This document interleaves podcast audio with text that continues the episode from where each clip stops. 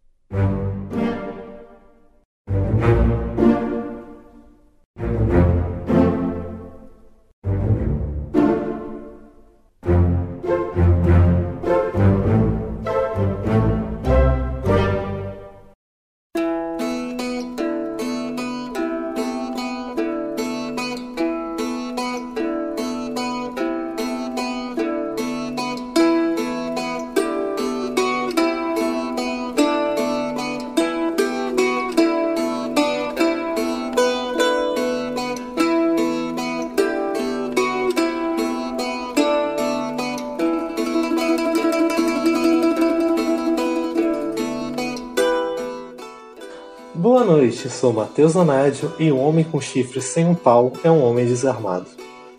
Meu nome é Boaço e eu não sei por que que usam os cornos. São eles que estão sofrendo. Eles são as vítimas. Sim, Boss. Começando essa conversa sobre chifres, nós estamos aqui reunidos para falar sobre um jogo meio obscuro e clássico do PlayStation 2, que desde que a loja do meu tio abriu, tem uma cópia lá para vender que ninguém comprou. Ico. Exatamente. E justamente, não sei em qual episódio que a gente falou isso, mas é, eu, eu, eu costumava comprar meus jogos de PS2 numa lojinha. Nessa lojinha tinha uma caixinha com jogos de dois reais, que eram jogos que estavam empacados lá. E nele eu achei o Ico e o, o Final Fantasy é, 10-2, tá ligado? Se o meu tio tivesse coragem de abaixar o preço dos jogos, com certeza ele estaria nessa caixinha também. Pô, muito bom. Eu acho que foi, foi lá que eu comprei, inclusive, mano. Acho que é a mesma cópia que eu tenho até hoje. Deve ter uns 7 anos.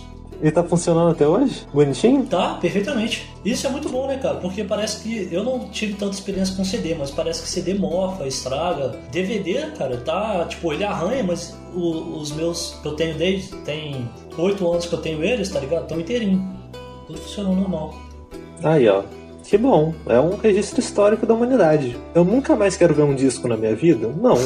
Mas foi bom enquanto durou. Pô, muito bom. Ocupa um espaço colossal aqui no meu. Mas, cara, DVD ainda compensa, cara. A gente tá falando aqui de DVD pirata de PS2, né? Ainda compensa, porque, tipo, 4 GB não é tão desprezível assim hoje em dia, mano. Tá ligado? É. É desprezível sim, boss. Não, não. Porra, depende, mano. Eu tenho 500 GB de memória, tá ligado? Se eu baixar todos os jogos de PS2 que eu quiser aqui, eu não vou ter espaço pra mais nada. Então, Mas, dependendo do episódio que a gente gravar, o bruto dá mais de 4 GB. eu sei. Mas é isso, cara. Levando em consideração o preço do DVD hoje, virgem, que tá o que? Uns um real? Por aí, 1,50 eu acho. E que com certeza o seu computador não tem drive pra queimar esse Na negócio, verdade tem. acho que tem. Seu notebook novo tem drive pra isso? Não, mas o antigo tem, pô. Ah, sim, o antigo. Foi assim que eu joguei o Fatal Frame,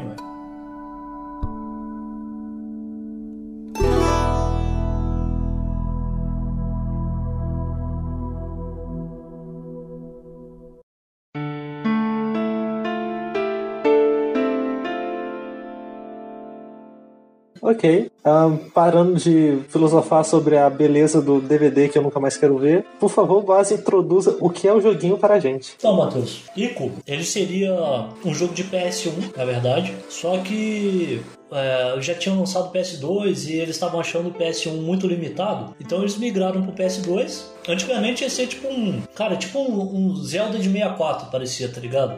Só aquele combate lá, a câmera mais perto. Só que ele. O Ico que a gente conhece, ele tem ambientação em um castelo, mais ou menos medieval. Ele, tipo. Não é medieval, ele é meio místico, porque não tem como um castelo medieval ser daquele tamanho e ter todas aquelas estruturas. É, e ele é sobre puzzles praticamente puzzles.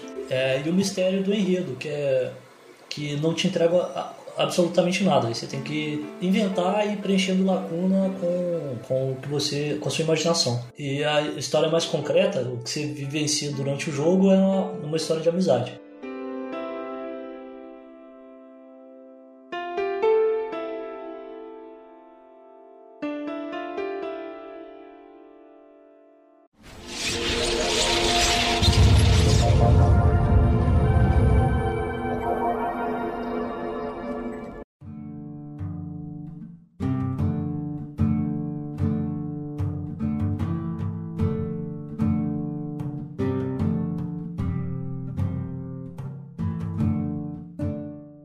O jogo foi lançado para PlayStation 2 em 2001 e depois recebeu um remake para PlayStation 3. Foi desenvolvido pelo Japan Studio, pelo time Tiniko e dirigido pelo Fumito Ueda. O Boss tentou explicar quais são os gêneros do jogo, uh, dizendo que são tipo uns puzzles e mistério, mas acho que daria para definir ele como um jogo de plataforma com um pouco de combate e quebra-cabeça. A Wikipedia mesmo descreve ele como um jogo de quebra-cabeça em plataforma e ação e aventura, mas já a Wikipedia americana descreve como um jogo de ação e aventura. É, o, o, o, que eu tava descrevendo, a questão do mistério, não era nem o gênero do jogo, tá ligado? É porque eu não entendo nada dessas paradas. eu não divido na caixinha, mano. Ah, isso é gênero, isso é ação, isso é ação, isso é RPG. Porque essas coisas estão muito. são muito é, embaçadas, mano.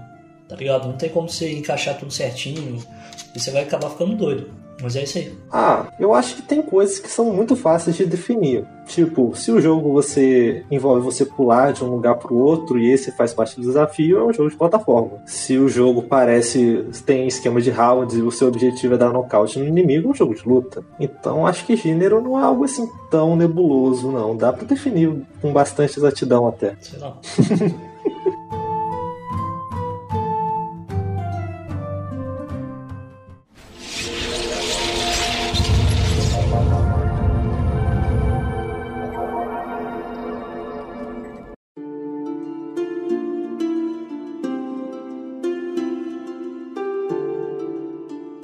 Esse é um jogo exclusivo para o PlayStation 2. Teve um remake para o PlayStation 3. Você jogou ele no próprio PlayStation 2, né, Boss? Aí. Teve algum problema, alguma coisa a relatar sobre essa maravilhosa experiência? Cara, então, é... quando eu liguei pela... pelas primeiras vezes, assim, ele carregava super rápido até aquela tela do PlayStation 2. Aquela que faz plum, e depois a tela ficava preta e eu não ia para lugar nenhum. Então, como que eu resolvi isso? Eu troquei o memory card de slot e por algum motivo voltou a funcionar. É, o PlayStation 2 tinha, tinha essas bruxarias mesmo. Tinha um jogo, eu não lembro exatamente qual, mas ele só salvava se colocasse e tirasse o memory card do lugar. É, mano, muito viajado. Mas a gente só tem a experiência do PS2 como o PS2 piratão também, de jogo que a gente compra na, no boteco, né, mano? Então... Sim, a gente não sabe como é que era o PS2 PS2. É, pois é. Mas enfim. É, cara, eu já tenho que começar falando isso. Matheus, hum. como que um jogo tão bonito, tão bonito, de 20 anos atrás, tem o, o, o load mais demorado, demora 3 segundos e não buga, cara.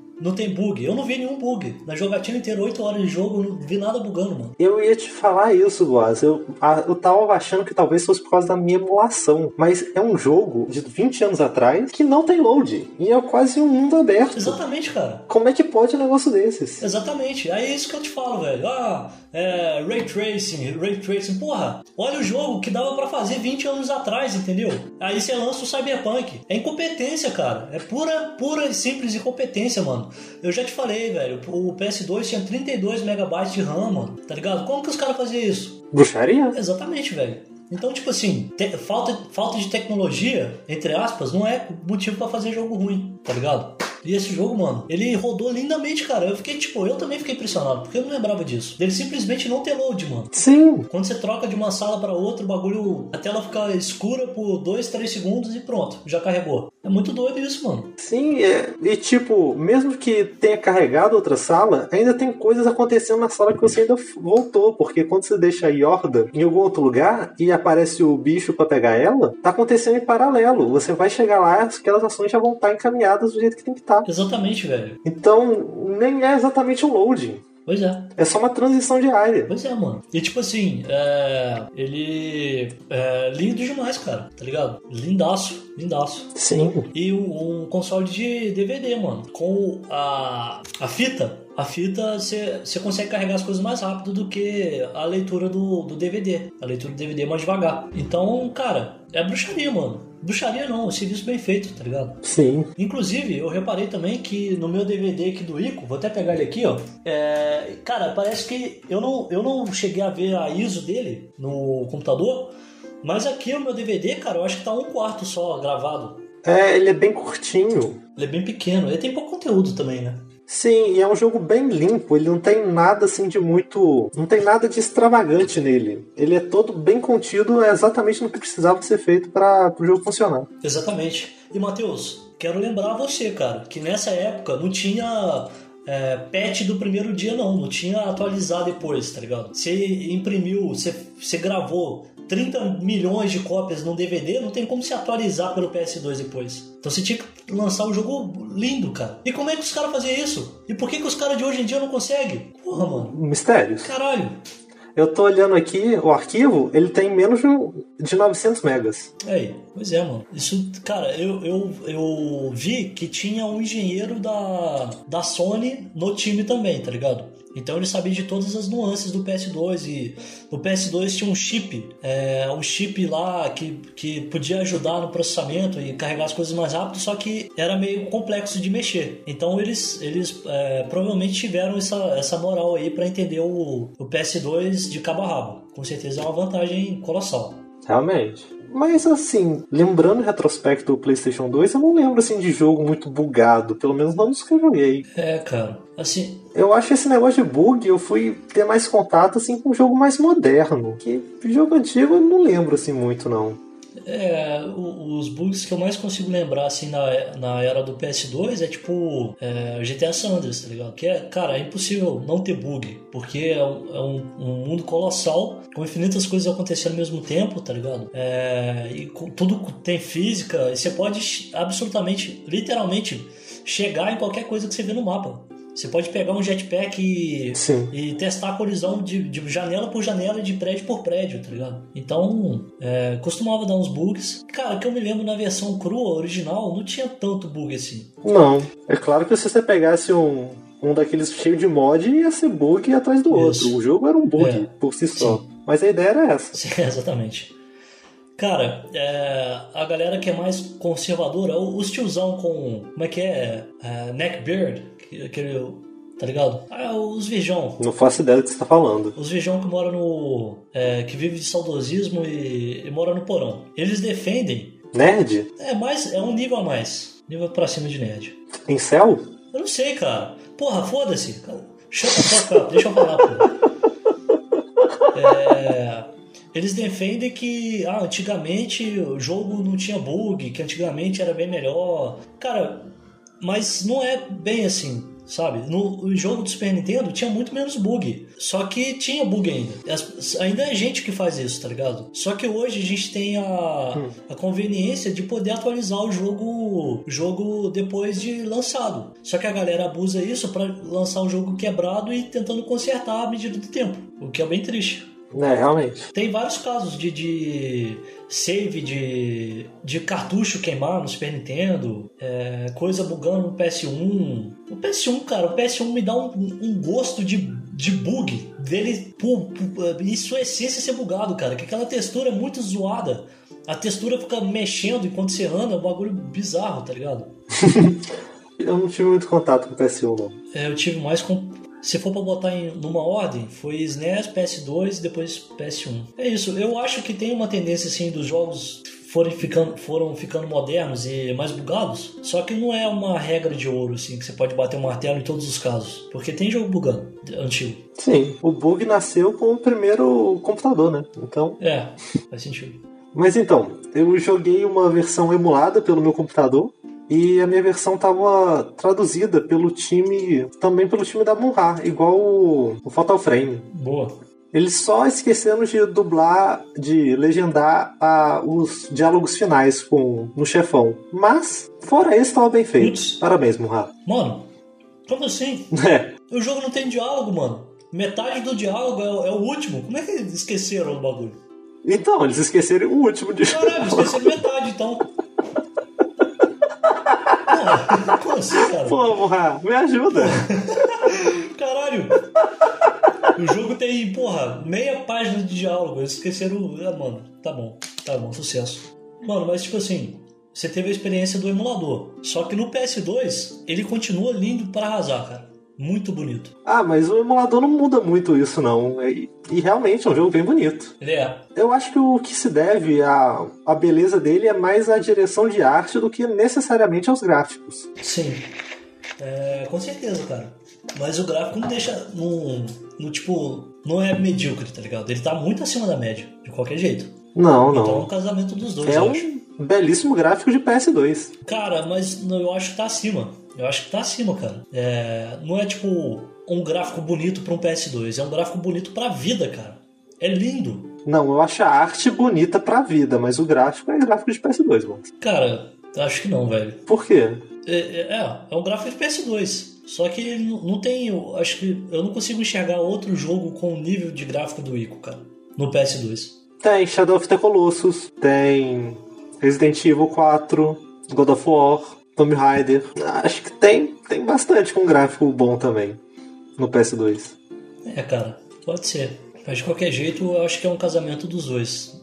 Tanto dos gráficos quanto do da direção de arte. Lembrando que esse jogo é do começo da vida do PS1, do PS2. PS2 foi lançado em 2000, não é? O jogo é de 2000 e... Sim. 2001, 2002? Como é que pode? Um. Pois é. 2001. Pois é, mano. Muito doido. É, deve ser a maravilha de ter um engenheiro à sua disposição ali do ladinho. É, pode ser. Grande chance.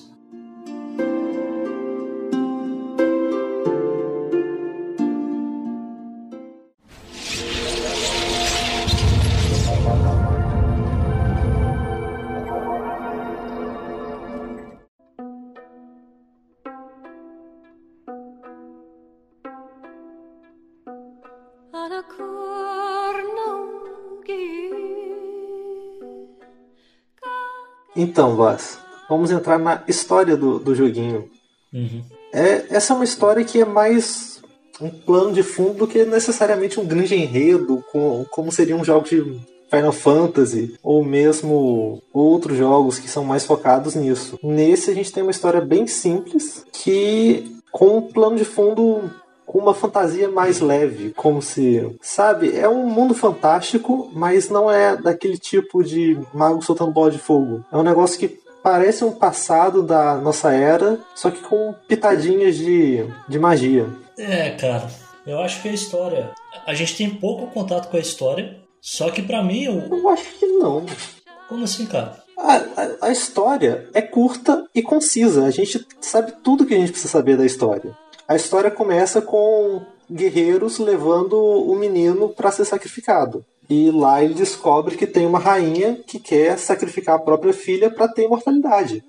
A história é essa. Não, cara. A gente sabe tudo o que precisa. Ah, tá, a gente sabe tudo que precisa para jogar, mas você não se perguntou hora nenhuma por que, que tem essa porra desse castelo lá, quem é esse caralho dessa rainha, por que, que ele tá tem sacrificaram 100 crianças de chifre. Por que, que a criança tem chifre? Por que, que essa menina é tão branca que brilha? Por que, que ela não consegue sair do castelo? É, esse tipo de pergunta eles não respondem. Então, são, são perguntas válidas, mas sabe, elas não importam para a história. Que a história que eles querem contar é a amizade de duas crianças que começam a se ajudar por estar numa situação difícil. É, cara. Essas coisas do porquê da rainha, do que tá acontecendo, são, são mais dos elementos que deixam a história mais instigante e fantástica do que realmente algo para você se debruçar em cima e tentar descobrir, porque a maioria deles você só vai poder especular ou então não vai nem conseguir arranhar um, um possível motivo. Cara, mas é eu, eu acho que isso faz parte da história e isso é uma parte importante de você tentar especular e criar teoria, cara. Eu acho que especular e criar teoria assim não é tão importante não, porque acho que a história é mais emocional do que para ser racionalizada. Sim, de fato, a, a história que, que você tem contato diretamente. Sim, porque porque eles não fizeram um jogo pensando, ah, ninguém vai se questionar por que, que, por que, que eles estão nesse castelo, quem que é essa mulher, o que está acontecendo. Eles fizeram com essa intenção, é uma parte importante. Sim, eles fizeram pensando que seria instigante realmente. Exato. Mas o, a parte que eu acho mais importante é, é, a emoção da jornada, mais do que esse trabalho mais investigativo que a gente até vai fazer aqui porque é divertido, mas não vai levar muito lugar. Sim. O ambiente que a história se passa lembra lembra uma idade média assim meio mesopotâmica. As gravuras que aparecem nas paredes e, e as roupinhas dos personagens lembram mais essa essa época bem bem anterior da humanidade, só que a construção é um colosso nem na Idade Média realmente teria um negócio daquele. Não, mano, eu acho. Eu acho que, tipo assim, é, não tentaram criar uma, um castelo medieval, só que grande e fantástico. Eu acho que pegaram várias inspirações, porque aquilo não é um castelo medieval, cara. Castelo medieval é tipo é de pedra, tá ligado? É rústico, é zoado. Aquilo lá é quase um, um templo sagrado de tijolinho é, colossal e mágico. Não é tipo um castelo. Nem todo castelo medieval é rústico desgraçado, né? Tem uns de tijolinho bonitinho sim, gosto. Ah, mano, sei lá. Me lembra um pouco daquela, daquelas paradas maias, tá ligado? Aquelas passarelas. Ah, sim, lembro. Ah, pelo menos a cor um pouco. Não sei tanto a arquitetura, que a arquitetura é bem. É bem. É, tipo, é, é uma sala grande, um salão ou uma torre. Sei lá, alguma coisa desse tipo. Uhum. Mas sei lá. Eu acho, eu acho bem único. Sim. E eu nem acho ele tão mágico. Parece mais um negócio de tecnologia estranha do que realmente magia. Porque durante o caminho você encontra trens, você encontra é, coisas elétricas. É, cara. É meio que o que os anões fariam debaixo da terra, só que fora da terra. Uma parada tipo assim, né? é, por aí. É, meio doido. Ai. Mas é muito. Cara, é... o castelo a gente pode até comparar com o Fatal Frame, porque ele não é. Ele é grande, só que ele não é colossal e ele se encaixa de uma maneira inacreditável que eu, que eu nunca vi na minha vida. É muito bem construído, cara. Sim. É a mesma questão do. Uma coisa se liga a outra, tudo orgânico. Isso, a mesma questão do Fatal Frame, que você pode ir e voltar, o que você não faz tanto assim, é, mas você pode ir e voltar e, cara, vai tudo se conectar e vai, não vai ficar chato, porque, mano, é tudo, cara, é muito legal, é tipo, não sei, mano, como é que eu descrevo isso, mas é tudo muito bem feito, muito bem é, colocado e construído.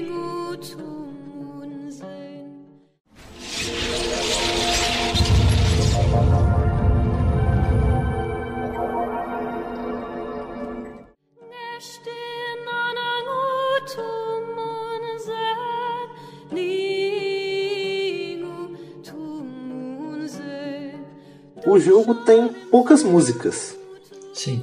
Ele deixa mais um som ambiente com, com os pássaros e o vento, a água correndo, o som da, das estruturas é, rangendo de, da antiguidade delas. Fazem toda uma atmosfera imersiva usando a música só em momentos muito específicos. Sim. Que é uma coisa muito inteligente, é algo parecido com o que o Dark Souls faz hoje em dia. E eu não lembro mais de muitos jogos que conseguem lidar tão bem assim com o silêncio. Sim, cara. É, é, tanto o Ico quanto o Shadow of the Colossus. Você conhece aquele jogo, o Journey? Ah, sim. Eu tentei baixar ele um dia desses, não consegui fazer rodar. Então, cara, ele me passa uma sensação muito parecida a de um silêncio, de uma solidão. Sim. Coisas lindas e, é, e tudo meio confuso, que você não sabe direito o que, está acontecendo. E, cara, isso é muito bom, mano. Inclusive, é, eu acho que o Journey, ele teve com certeza uma inspiração direta com o Rico.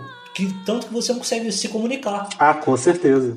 É, a gente já vai aprofundar no, nos, nos personagens, mas a gente tá com dois personagens a, a, o jogo inteiro que não conseguem se comunicar. Que eles, no máximo, dá um sinal pro outro, gritar, mas é, não tem conversa, não tem fala. Sim. Eu acho que Dark Souls também, cara, é bastante inspirado no, no Ico, assim, na... Ah, com certeza, bastante. Questão da, da atmosfera, da solidão e do castelo todo conectado é, dos atalhos que você abre, que você tem que dar a volta. Enfim, eu acho que puxou bastante por esse lado. Sim, eu gosto muito de como toda essa imensidão do castelo e todo esse silêncio faz você se sentir pequeno. É uma coisa quase insignificante no meio daquilo tudo e ainda assim lutando contra todas as expectativas para conseguir sobreviver naquele lugar. Sim, cara. É praticamente a, a vida em si, né? É, e a atmosfera não se constrói só com a falta de música, né? Mas você tem a, a câmera que é mais deslocada, bem longe mesmo. O seu personagem em si ocupa muito pouco da tela, na, na maior parte do, do tempo. Sim. É, tem o silêncio você tem as salas colossais com quase nada dentro. Enfim, e você tem, você passa a maior parte do tempo pensando no que, que você tem que fazer. Então, realmente, ele, a atmosfera dele passa uma sensação muito de, de solidão, muito grande solidão. Sim, é bastante reflexão que você pode fazer naqueles ambientes enormes. Exatamente.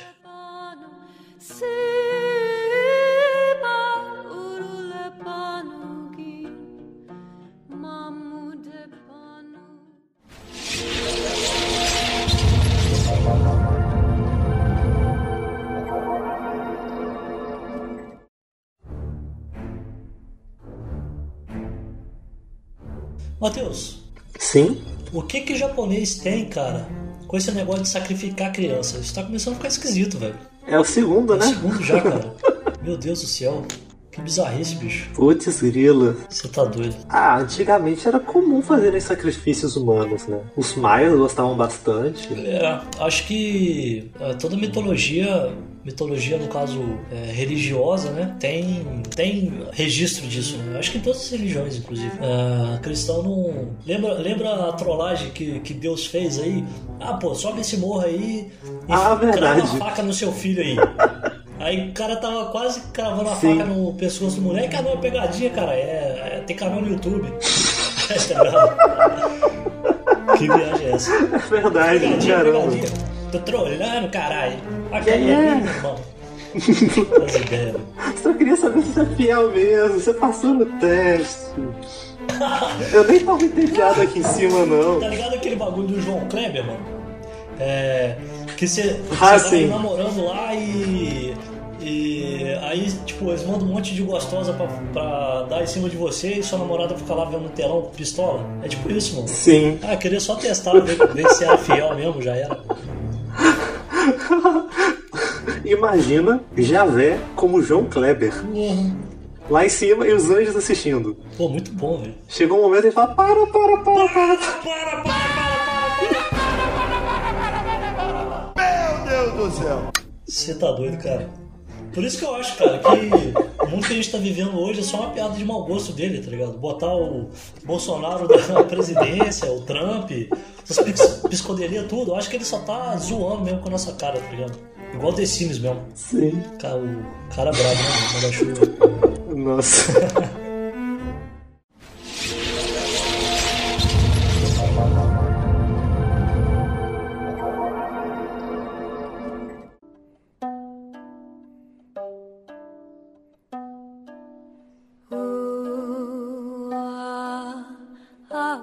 Ah, Matheus, Diga. já que a gente tocou nessa, nessa parte de mitologia, Ah, O, o Ico, assim, a- essa rainha que, que sacrifica crianças e tal pra, pra manter a juventude, esse tipo de coisa, é, eu acho que tem mitologia que ela foi inspirada. Acho que ela foi inspirada em algum canto.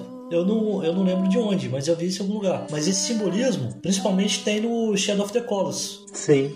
Não, esse negócio de sacrificar pessoas jovens pra ter, ter mais vida e se prolongar na eternidade. Juventude. Tem até histórias reais. Tinha uma, uma nobre lá na Transilvânia que gostava de sacrificar virgens e se banhar no sangue delas. Ah, tem uma do, do da China também que fazia isso. Sim, tem também a, a bruxa da Branca de Neve que tinha esse plano também. Sim. É, pois é. Sim, cara, é bem comum, né? Essa galera, esse negócio de sacrificar criancinhas. Eu ouvi em algum lugar que milionários querem tomar plasma de sangue de jovem para ficar vivos mais tempo. Caralho, algum lugar você pode, pode citar a fonte, por gentileza? É claro que não, mas. Meu Deus do céu. Você acha que eu vou ter fonte de uma coisa dessas? Isso é propaganda comunista, tá ok? Nossa, pior imitação do Bolsonaro também. É, a gente não sabe, mas. Não sabemos.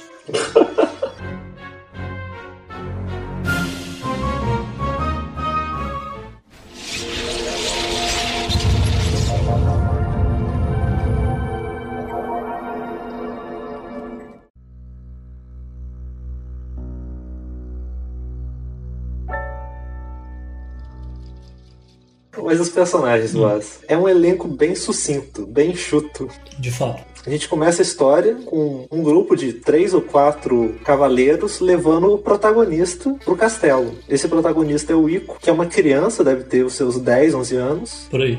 e ele tem cornos Sim. de boi É. ou de qualquer outro animal cornudo. Não, parece, parece de boi. Na verdade, não de boi, mas de touro, né? Eu acho que tem uma diferença. Sei. Ah, o touro é o boi que não foi castrado, né? Ah, entendi. É, é, é igual aquele chifre de boi de, boi de, de torada mesmo, tá ligado? Que ele pra, faz um, um. Lzinho assim e vai apontando pra frente. Alguns dos soldados pareciam ter chifres também, mas eu não sei se eram do capacete ou se eles eram realmente cornos também. Não, cara, era do Você capacete. percebeu isso? Percebi, aham. Era do capacete? Sim. O chifre do menino, ele é diferente porque ele é pra cima, o deles estavam pra trás E o chifre do menino tem a coloração de chifre, que ele vai escurecendo na ponta. O dos caras era tudo branco. Ah. Como se fosse um- uma ornamentação, assim, uma coisa de enfeite. Ornamento. Hum, sim. Faz sentido. Sim. E eles levam o menino para um castelo onde ele seria sacrificado em um tipo de sarcófago. Isso. A movimentação é, que acontece por causa de um mecanismo que sobe o chão para tampar a, a passagem quando eles voltam é para dar um tipo de dar um desgaste no- na plataforma que tava o sarcófago que acaba desgastando ela e ele cai e se liberta. Sim, esse sarcófago tava numa sala com vários outros sarcófagos, tipo, possivelmente Sim. uma centena deles. Que leva a entender que vários outros outras crianças igual ele, de chifres, foram sacrificadas ali do mesmo jeito, pelo mesmo motivo. Sim, seja lá qual for. Porque tem chifre. Por sorte, o castelo já parece bem bastante degradado e esse, essa falha no mecanismo faz com que ele se liberte. Sim. Ele tem um tipo de sonho, uma premonição. Ele vê uma gaiola bem alta com escorrendo um, líquido negro. E quando ele acorda, explorando o castelo, ele chega nessa sala, É, e nessa gaiola também tinha uma, tinha uma, uma forma, uma forma de pessoa. uma forma negra. É. Quando ele acorda e começa a explorar o castelo, ele chega nessa sala e encontra a segunda personagem, que é uma menina. Nessa mesma gaiola, nesse mesmo lugar. Sim. Viu no sonho. É uma menina muito pálida, parece um fantasminha, parece ser um pouco mais velha que ele, uns 14, 15 anos, presa lá dentro. Cara, ela pode, pode parecer um pouquinho mais velha assim, mas a gente tem que lembrar que menina cresce mais rápido que menino. Então acho que nada impede deles terem a mesma idade, mais ou menos. Ah, então deve ter uns 12, 13 anos, se tiver uns 10. É por aí. Porque eu lembro que é, minha irmã é dois anos e meio mais velha que eu. Quando a gente era pequeno, eu batia no queixo dela. Ela cresceu muito mais rápido. E agora ela que bate no meu queixo. Putz, na minha época de escola eu sempre fui mais alto que todo mundo. Não lembro disso não.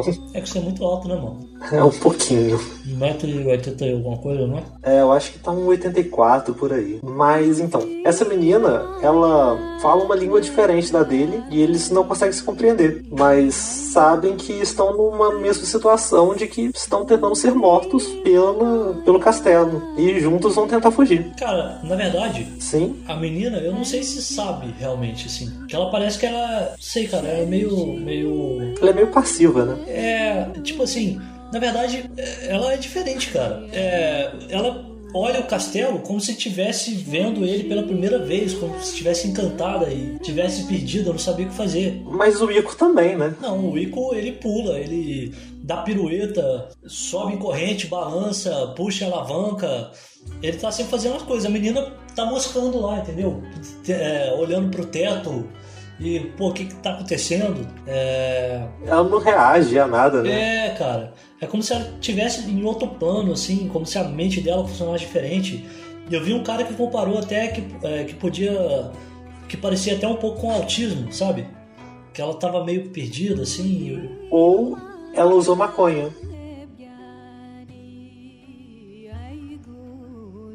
É piada? Piada? Ah, ah, ah, piada, piada. Não pode esquecer de rir, piada é importante.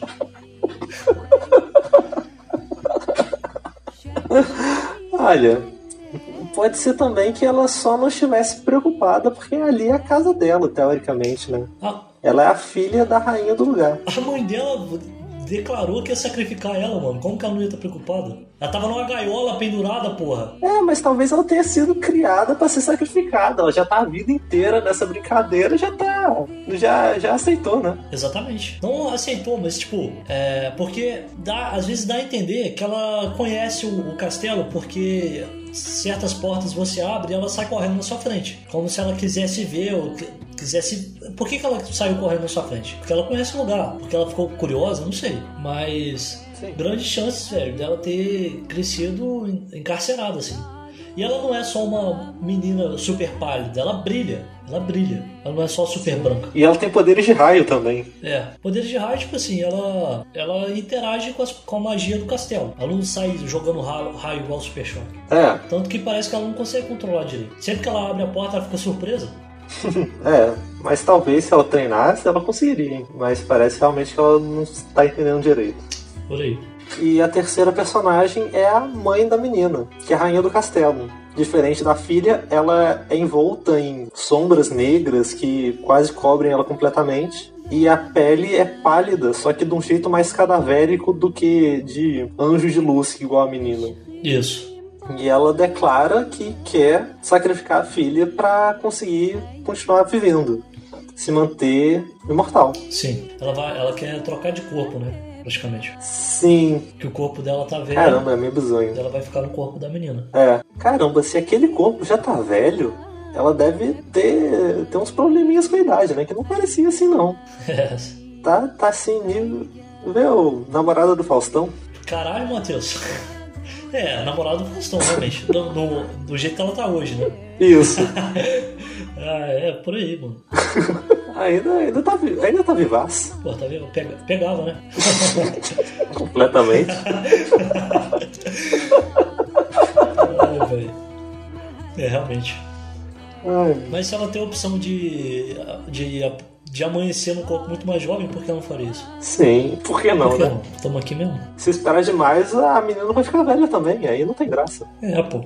Cara, Tá. mas a gente vai deixar as teorias pro final, mas, tipo, tem muita coisa, assim, é, agarrado aqui, cara, sei lá, muita, muita coisa, ao mesmo tempo que não, é pouca coisa, é, na verdade é absolutamente nada. É bastante pouca coisa, na verdade. É, cara, muito doido. Na verdade, as minhas teorias são mais perguntas do que respostas, né?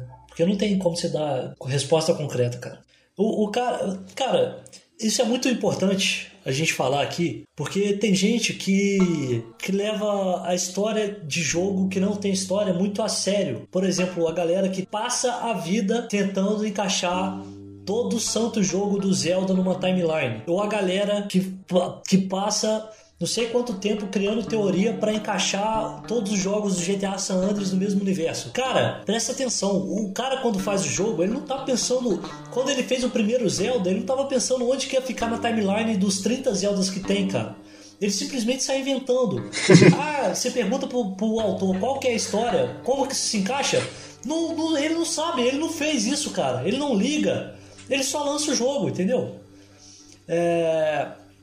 Só que nesse, nesse contexto do Ico, do Shadow of the Colossus e do The Last Guardian, ele faz de propósito te dar muita pouca informação para você ficar matutando. É, só que não existe resposta certa. Ele não sabe uma resposta. Ah, não, é isso que você pensou tá mais ou menos certo, mas muda isso, isso, isso que tá certo de verdade. Não tem isso, cara.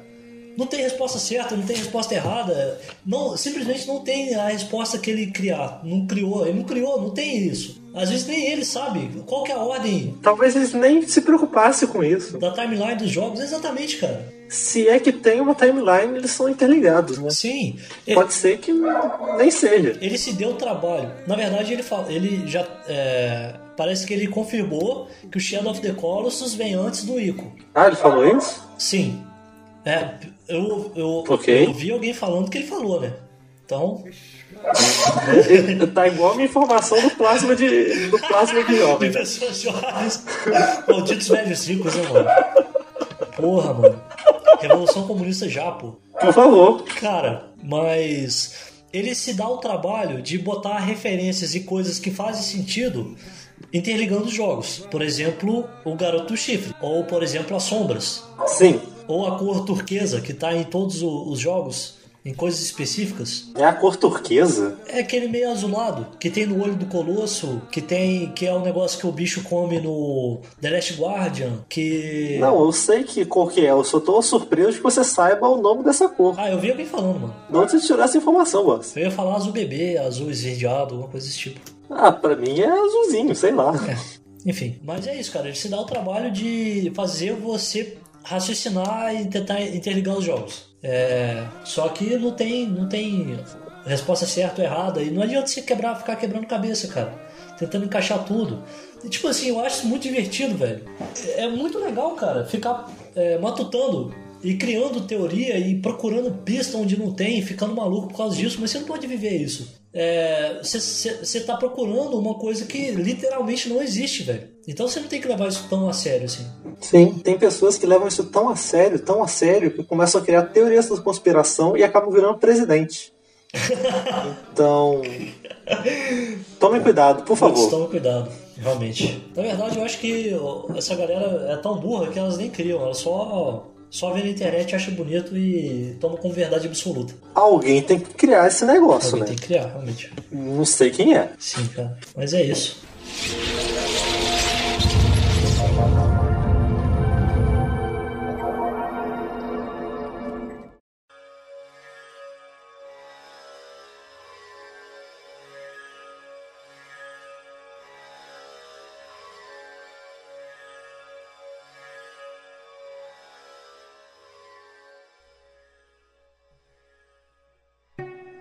Como era bastante comum nessa época, o jogo tem um sistema de câmera fixa, em terceira pessoa. Tipo Fatal Frame ou os Resident Evil antigos. Só que aqui eles, em vez de fazer uma coisa claustrofóbica, como é nos jogos de terror, faz um negócio amplo que pode pegar toda a magnitude do castelo e todas as belezas naturais que tem em volta e deixa o seu personagem lá no cantinho, bem pequenininho, como o Blas falou. Sim, só que a câmera ela é fixa, mas você pode movimentar ela. Sim.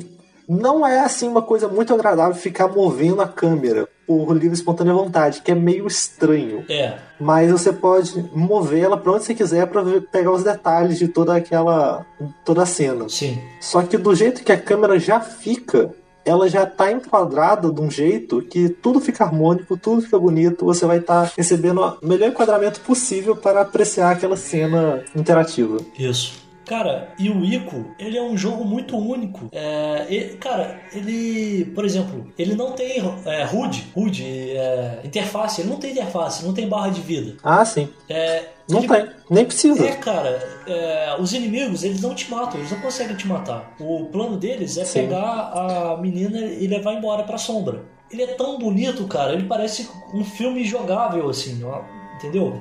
Ele não tem barra de vida, não tem XP, é só, cara, é quase se você tá jogando. Você tá jogando uma pintura, sei lá, uma coisa assim.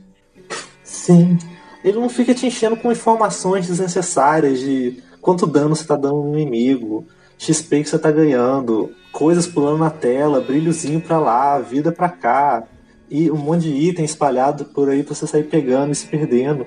Ele é conciso. Sim. Tudo que você precisa pra saber o jogo é que você controla o menino, os movimentos que tem nele e interagir com o cenário. Não precisa de informações extras. Eu acho que o nome que deram pra esse tipo de design é design por subtração. Que você tira absolutamente tudo que não foi absolutamente essencial para o jogo funcionar. Também dá pra chamar de minimalismo, né? Sim.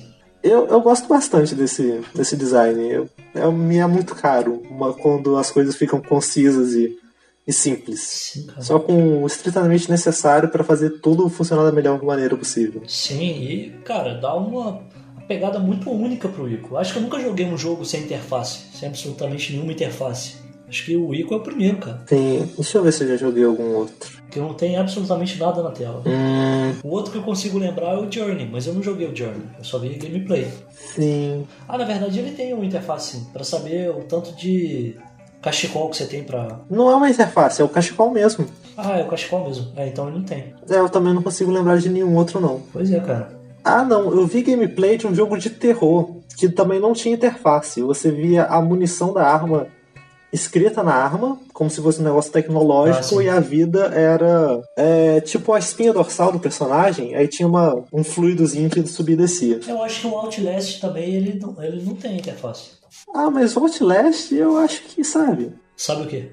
Ah, eu só acho ele meio sem graça. Você jogou? Ah, não sei, eu acho que eu já joguei um pouquinho. Mas esse tipo de jogo de terror não me agrada. A única interface que ele tem é quando você ativa a câmera, aí tem a interface da câmera. Só que aí não é uma coisa externa, é bem diegético. Isso. É uma coisa que o seu personagem estaria vendo, você tá vendo também. Isso. Mas isso aí. É muito bom. Sim. Esse esquema aí do. desse design, né, cara, minimalista. Bom demais a conta. Sim, eu gosto bastante. Sim, cara. Acho que o, o, Ah. o que dá pra, cara, descrever o, perfeitamente o Ico é ele ser único, cara. Ser completamente único, assim. Hoje em dia, tem outras coisas que simulam essa sensação que o Ico passa, que nem o que a gente já falou, que é o Journey. Ou aquele. Tem aqueles jogos. Aquele do Limbo, sabe? Limbo. Acho que é Limbo mesmo. Ah, limpo, sei. Então, que passa uma sensação parecida e tal, mas o, o Ico é completamente único, velho. Eu não consigo pensar nenhum jogo parecido com o Ico, assim.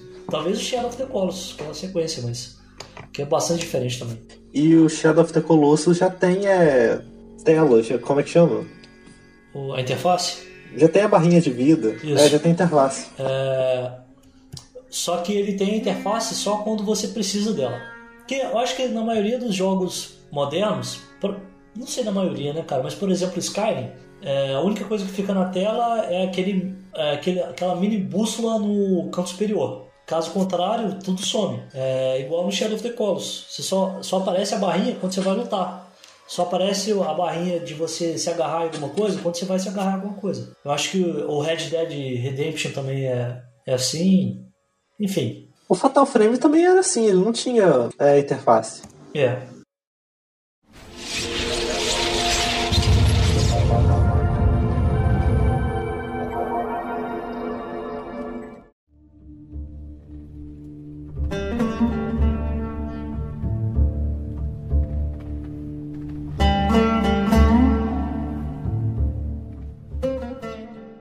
esse jogo é simples e conciso, mas eu achei o combate um pouco simples demais. O, você, o combate você tem uma arma corpo a corpo, geralmente é um bastãozinho, um pedaço de pau, e tem as sombras que você pode bater nelas até elas desaparecerem para impedir que elas raptem a Yorda. Só que esse, esse combate você só aperta um botão e bate e tenta desviar da sombra. Só que não tem muito como você desviar, porque não tem como você saber exatamente o momento que a sombra vai bater para te atacar. E quando a sombra te ataca, você cai, para dar tempo deles raptarem a horda. Como não tem barra de vida também, as sombras não te matam. O game over se dá quando eles conseguem levar a menina pro buraco. Então eu achei o loop de, de combate a parte mais fraca do jogo, porque basicamente você tentava lá espancar a sombra até elas aparecerem. Se era atingido, eles pegavam a Yorda. Você tinha que correr até o buraco, tirar ela de lá, continuar batendo as sombras, até que eles pegavam ela e você vai lá e bate tudo de novo. Sim. Eu achei o combate muito repetitivo. Não é assim uma coisa terrível, mas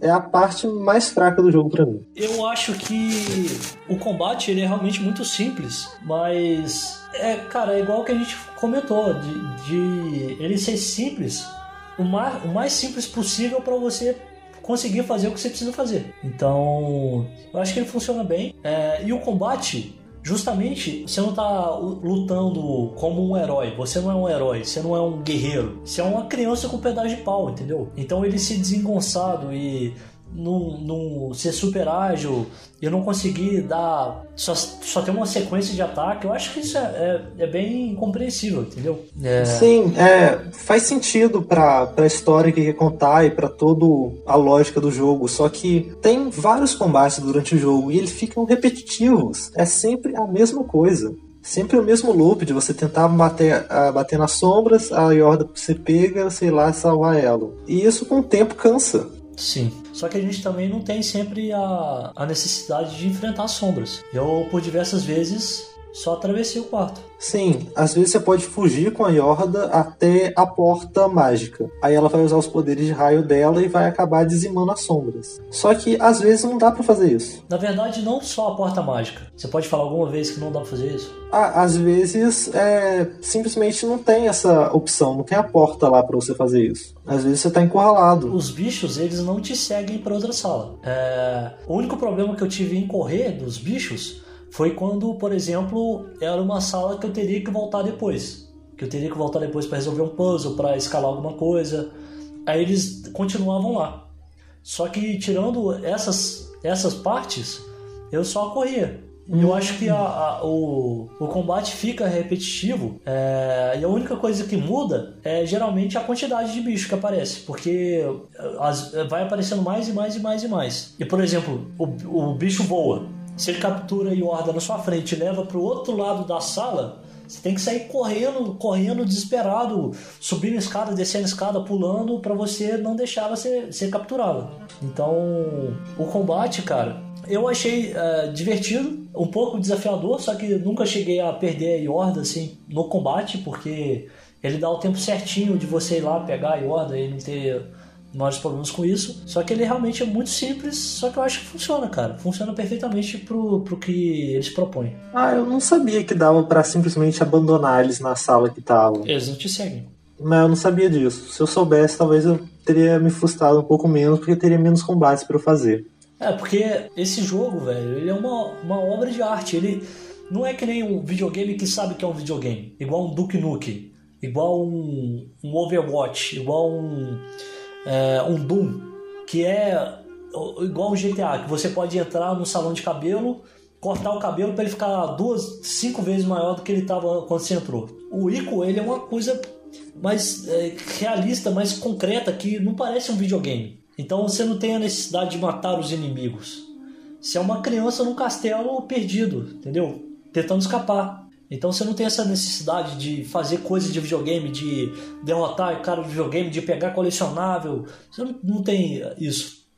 Entendeu? Sim, então o, o Ico tenta dar esse ar de que não parece um videogame, só que ainda assim ele é um videogame. Então essas partes de combate serem um pouco repetitivas, eu ainda vou manter a crítica, porque eles poderiam ter feito de outra forma, de que não ficasse assim tão repetitivo, que os puzzles, a plataforma, cada hora é uma coisa única. Uhum. Só que o combate, sempre que ele aparece, vai ser a mesma coisa. Ou você foge, ou você luta dessa maneira desengonçada, tentando sempre salvar a Yorda do buraco que ela tá se metendo. É. Eu, cara, eu concordo em certo ponto. Eu acho que se, por exemplo, se você colocasse uma mecânica de, por exemplo, um, um bicho segurar um menino enquanto a Yorda tá sendo capturada, ia deixar as coisas mais interessantes, por exemplo. Então, só que já tem mais ou menos isso, que é quando o bicho te derruba e ele meio que demora para levantar. É. E se ele te segurasse, sempre que tem, sempre que ela é pega, é exatamente o tempo cravado para você chegar nela antes do buraco comer ela. Praticamente. Então teria que mudar outras coisas. O combate teria que ser um pouco diferente, de outra maneira, ou até ter menos combate. Sim. É, cara, é válido a crítica, mas eu ainda gosto. Uhum. Os tipos de inimigos que tem são poucos, são, acho que são quatro só. Acho que são três, mano. Tem, tem um bichinho, bem pequenininho. Tem o que parece uma pessoa magra. Isso. Tem o que parece uma pessoa forte. Uhum. E tem a pessoa que voa. Mas a pessoa que voa não é a pessoa magra, não? Não, acho que são diferentes. Ah, é. Sei lá. E todos eles têm chifres. Sim. Eles demoram é, quantidade de hits diferentes para serem derrubados. O que voa vai, vai levar a Yorda mais rápido. O mais parrudo vai tentar te derrubar. Cada um vai ter uma estratégiazinha diferente para você lidar com eles, mas todos eles se resolvem esmagando o botão de acertar até eles desaparecerem. Cara, e os pequenos fazem o quê? Ah, eles são bonitinhos, né? Só acho que é só isso. Eu nunca vi eles fazendo absolutamente nada, cara. Eu tenho a impressão de que eles podem se juntar para fazer um bicho, como se juntar um monte daqueles pequenininhos. Eu também tive essa impressão, mas eu nunca vi nenhum deles fazer isso. É, cara, eu também não. Eu não consigo ter certeza. Só que é a impressão que me passou. Uhum. Então, se eles não estão fazendo isso, que a gente nem sabe se faz mesmo, eles estão são, só te rodeando, cara. Eu acho que nem tem como eles pegarem a menina. Eu, eu podia ter feito esse teste, tipo, ter derrubado todas as outras sombras deixado só esses pequenininhos para ver que eles iam arrumar. Eu queria fazer vários testes nesse jogo, que se tivesse tido tempo eu ia fazer. Por exemplo, essa questão do bicho ia é, ter uma parte já pro final. Uma ponte se abre entre você e a Yorda. E ela tá muito fraca. E se você uhum. continuar o seu caminho, você escaparia sozinho do castelo. Só que quando eu joguei, eu não tentei fazer isso eu só pulei para cima da Yoda, pra, não, pra gente não se separar. Então eu nem, eu nem raciocinei tentar fazer isso. Eu não sei o que poderia acontecer. Então, na hora eu até pensei, ah, deixa eu ir embora, né? Mas a consciência pesa, né? Não pode deixar a Yorda, tadinha. É, pois é. Tem outra coisa também que eu, eu queria tentar deixar a Yorda cair no buraco para ver se dava game over, se a gente conseguia matar ela, enfim. Isso eu não pensei em fazer, não. É, cara, é porque isso não é o jogo, né? Isso é você tentando quebrar o jogo e testando quão bem feito ele é, né? O que que dá para dar errado, o que que você consegue quebrar nele. Mas é uma experiência completamente diferente. Mas, enfim, eu fiquei curioso, fiquei realmente curioso. Talvez eu faça isso depois ainda. Uma das únicas coisas que eu resolvi tentar é o quão alto eu poderia cair sem morrer. Ah, sim. E eu não consegui achar um, um termo assim de, de, de, metros de quanto que ele poderia cair. Às vezes ele poderia cair de um lugar muito alto, às vezes ele podia cair de um lugar baixo e já dava game over. Então eu acho que depende da sala, depende da fase, tem uma tolerância maior ou menor para queda, dependendo do desafio que está propondo ali. É, porque tem, por exemplo, continua sendo alto, você cai de alto, só que não tão alto quanto você imaginaria que ele morreria. Só que é uma parte do jogo que não foi feita para você cair ali. Então é como se quando ele caísse ele morresse, mas não necessariamente por causa da altura, ou porque ele tomou dano, uma coisa assim. É mais por causa da programação do jogo que, que fez ser assim. Sim, mas mas eu não vi, eu não, não, tive a certeza de que, putz, eu já caí de um lugar mais alto e não morri. É, eu não, não, não, consigo cravar isso, sabe? Mas. É, porque ele cai de uns lugares muito altos quando você tá jogando o jogo normal e ele só bate, tira a poeira da bunda e já era. Só que, sei lá, eu não vi nada muito discrepante, muito absurdo dele cair, tropeçar e cair dois metros e ir pro saco. Uhum. Outra parte importante do jogo, que a gente até começou a falar, é a plataforma. Eu achei uma das partes mais, mais divertidas do jogo. Você ir subindo pelo castelo, passando pelas correntes, passando pelas aquelas estruturas já degradadas, tentando encontrar um caminho para se escapar, pulando por tudo isso. É um tipo de plataforma bem simples, você só faz o que uma criança conseguiria fazer, que é Porra! pular e se agarrar Caralho, em coisas. Tá maluco? Que isso, cara? Que criança consegue fazer isso? Nenhum adulto consegue fazer aquilo, cara. Tá maluco? Mas, você nunca viu aquelas fotos de bebê agarrado no dedo do médico? Bebê segura e faz flexão. Acabou Mano. de nascer já tá fazendo flexão de barra. Criança é forte, mas. Não, cara, mas não daquele jeito, velho. Porra, como é que ele cai de, de porra, três andares e sai andando de boa? Cara, não tem como. Criança leve. Você sabe o tanto que é difícil subir uma corrente, cara? Subir numa corda? É impossível, cara. Se você fizesse pulasse de uma para outra assim uma vez, você ia estar tá morto, ia querer dormir, tá ligado? Não tem como, cara, se fazer um negócio desse. Você pode, pode reparar que a coisa mais perto que a gente tem disso é aquelas gincana do Faustão que roubou da gringa. Da galera, acho que é American Warrior, que sai correndo, igual maluco, pulando nas plataformas que se mexe, passando pela parede que dá soco, e no final eles estão mortos, cara. Parkour, boss. Parkour. Não, mas parkour é diferente, porque parkour tem a técnica. E parkour Cara, subir uma corrente, cara, você precisa de muita força, cara. É muita força. O parkour, quando você cai de um lugar alto, você rola, entendeu? Ele é simplesmente ele não tem experiência naquilo. Ele chegou sabendo fazer aquilo. Criança, criança antigamente era ágil, ela brincava. Não tinha celular. Assim, é muito bizarro. Mas assim, é... não que isso me incomode, assim funciona no jogo, entendeu? Eu não preciso ser completamente realista com as físicas e as crianças que a gente tem aqui na.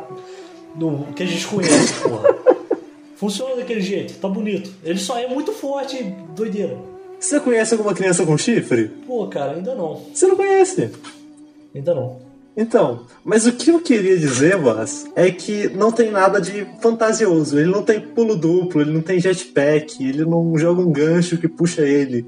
Ele só pula e se agarra. Ele não dá dash no, no ar. É, ele faz coisas que seriam plausíveis de fazer, que é pular e agarrar. Sim. E o jeito que ele faz isso para navegar pelo castelo, eu gosto muito. É, cara passar por aquelas perambeiras, pelos aqueles lugares altos e você vê aquilo tudo como uma coisa minúscula, é uma das sensações muito boas que esse jogo dá. Cara, acho que uma das coisas que mais me incomodou no jogo foi essa questão da plataforma, quando porque eu perdi as contas, cara, das vezes que pela angulação da câmera e do personagem, eu tinha certeza de que eu ia pular certo e cair na plataforma, só que eu pulei todo torto e morri. Para mim isso só aconteceu umas duas ou três vezes, uma parte muito específica.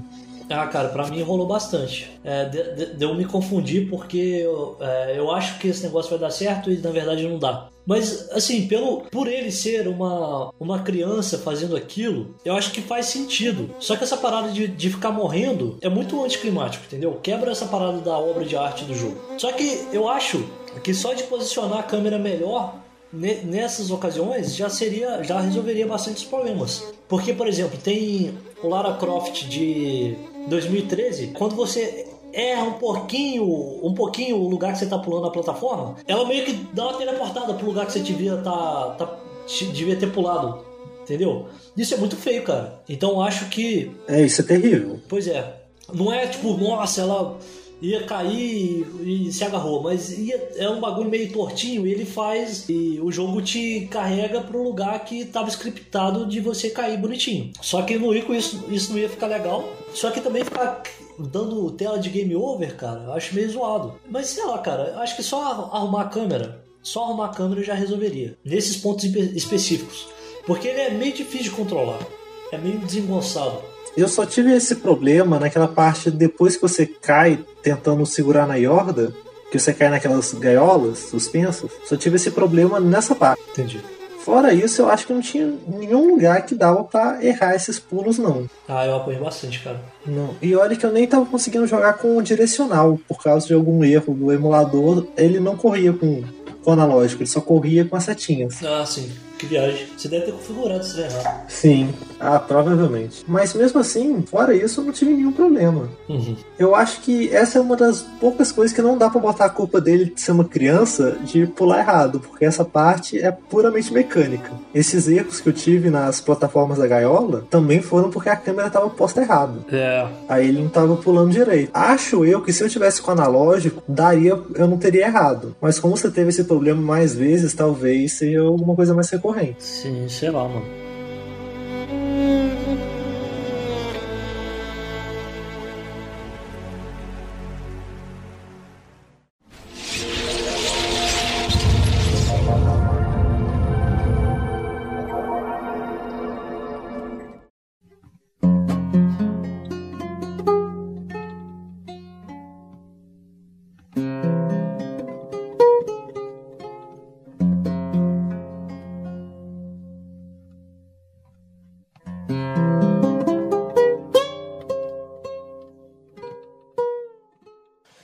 Quebra-cabeças, eles não são, por exemplo, ah, tem é, esse buraco na parede misterioso que você tem que achar alguma coisa, imaginar alguma coisa que funcione ali e procurar ela. Os quebra-cabeças, eles são mais físicos. Por exemplo, o jeito certo de você fazer tal coisa, ou você tem que fazer uma coisa primeiro antes de fazer aquilo. Por exemplo, puxar uma alavanca para baixar uma corrente, para aí sim você balançar para outro lado para fazer alguma coisa. Mas todos os puzzles, eles é, são junto com, com plataforma. Você tem que fazer os dois. Por exemplo, ah, eu não sei, eu não consigo abrir essa porta aqui, não tem nada nessa sala que abre essa porta. Talvez você precise deixar a Yorda lá. Ela não consegue fazer a, a plataforma. Ela não consegue pular direito. Ela precisa, ela não pula, não sobe corrente. É, na verdade, ela pula, mas não tão bem quanto o seu personagem. Que algumas pessoas chamam de Ico, é, mas o nome dele não é Ico. Só que de tantas pessoas usarem Ico, o,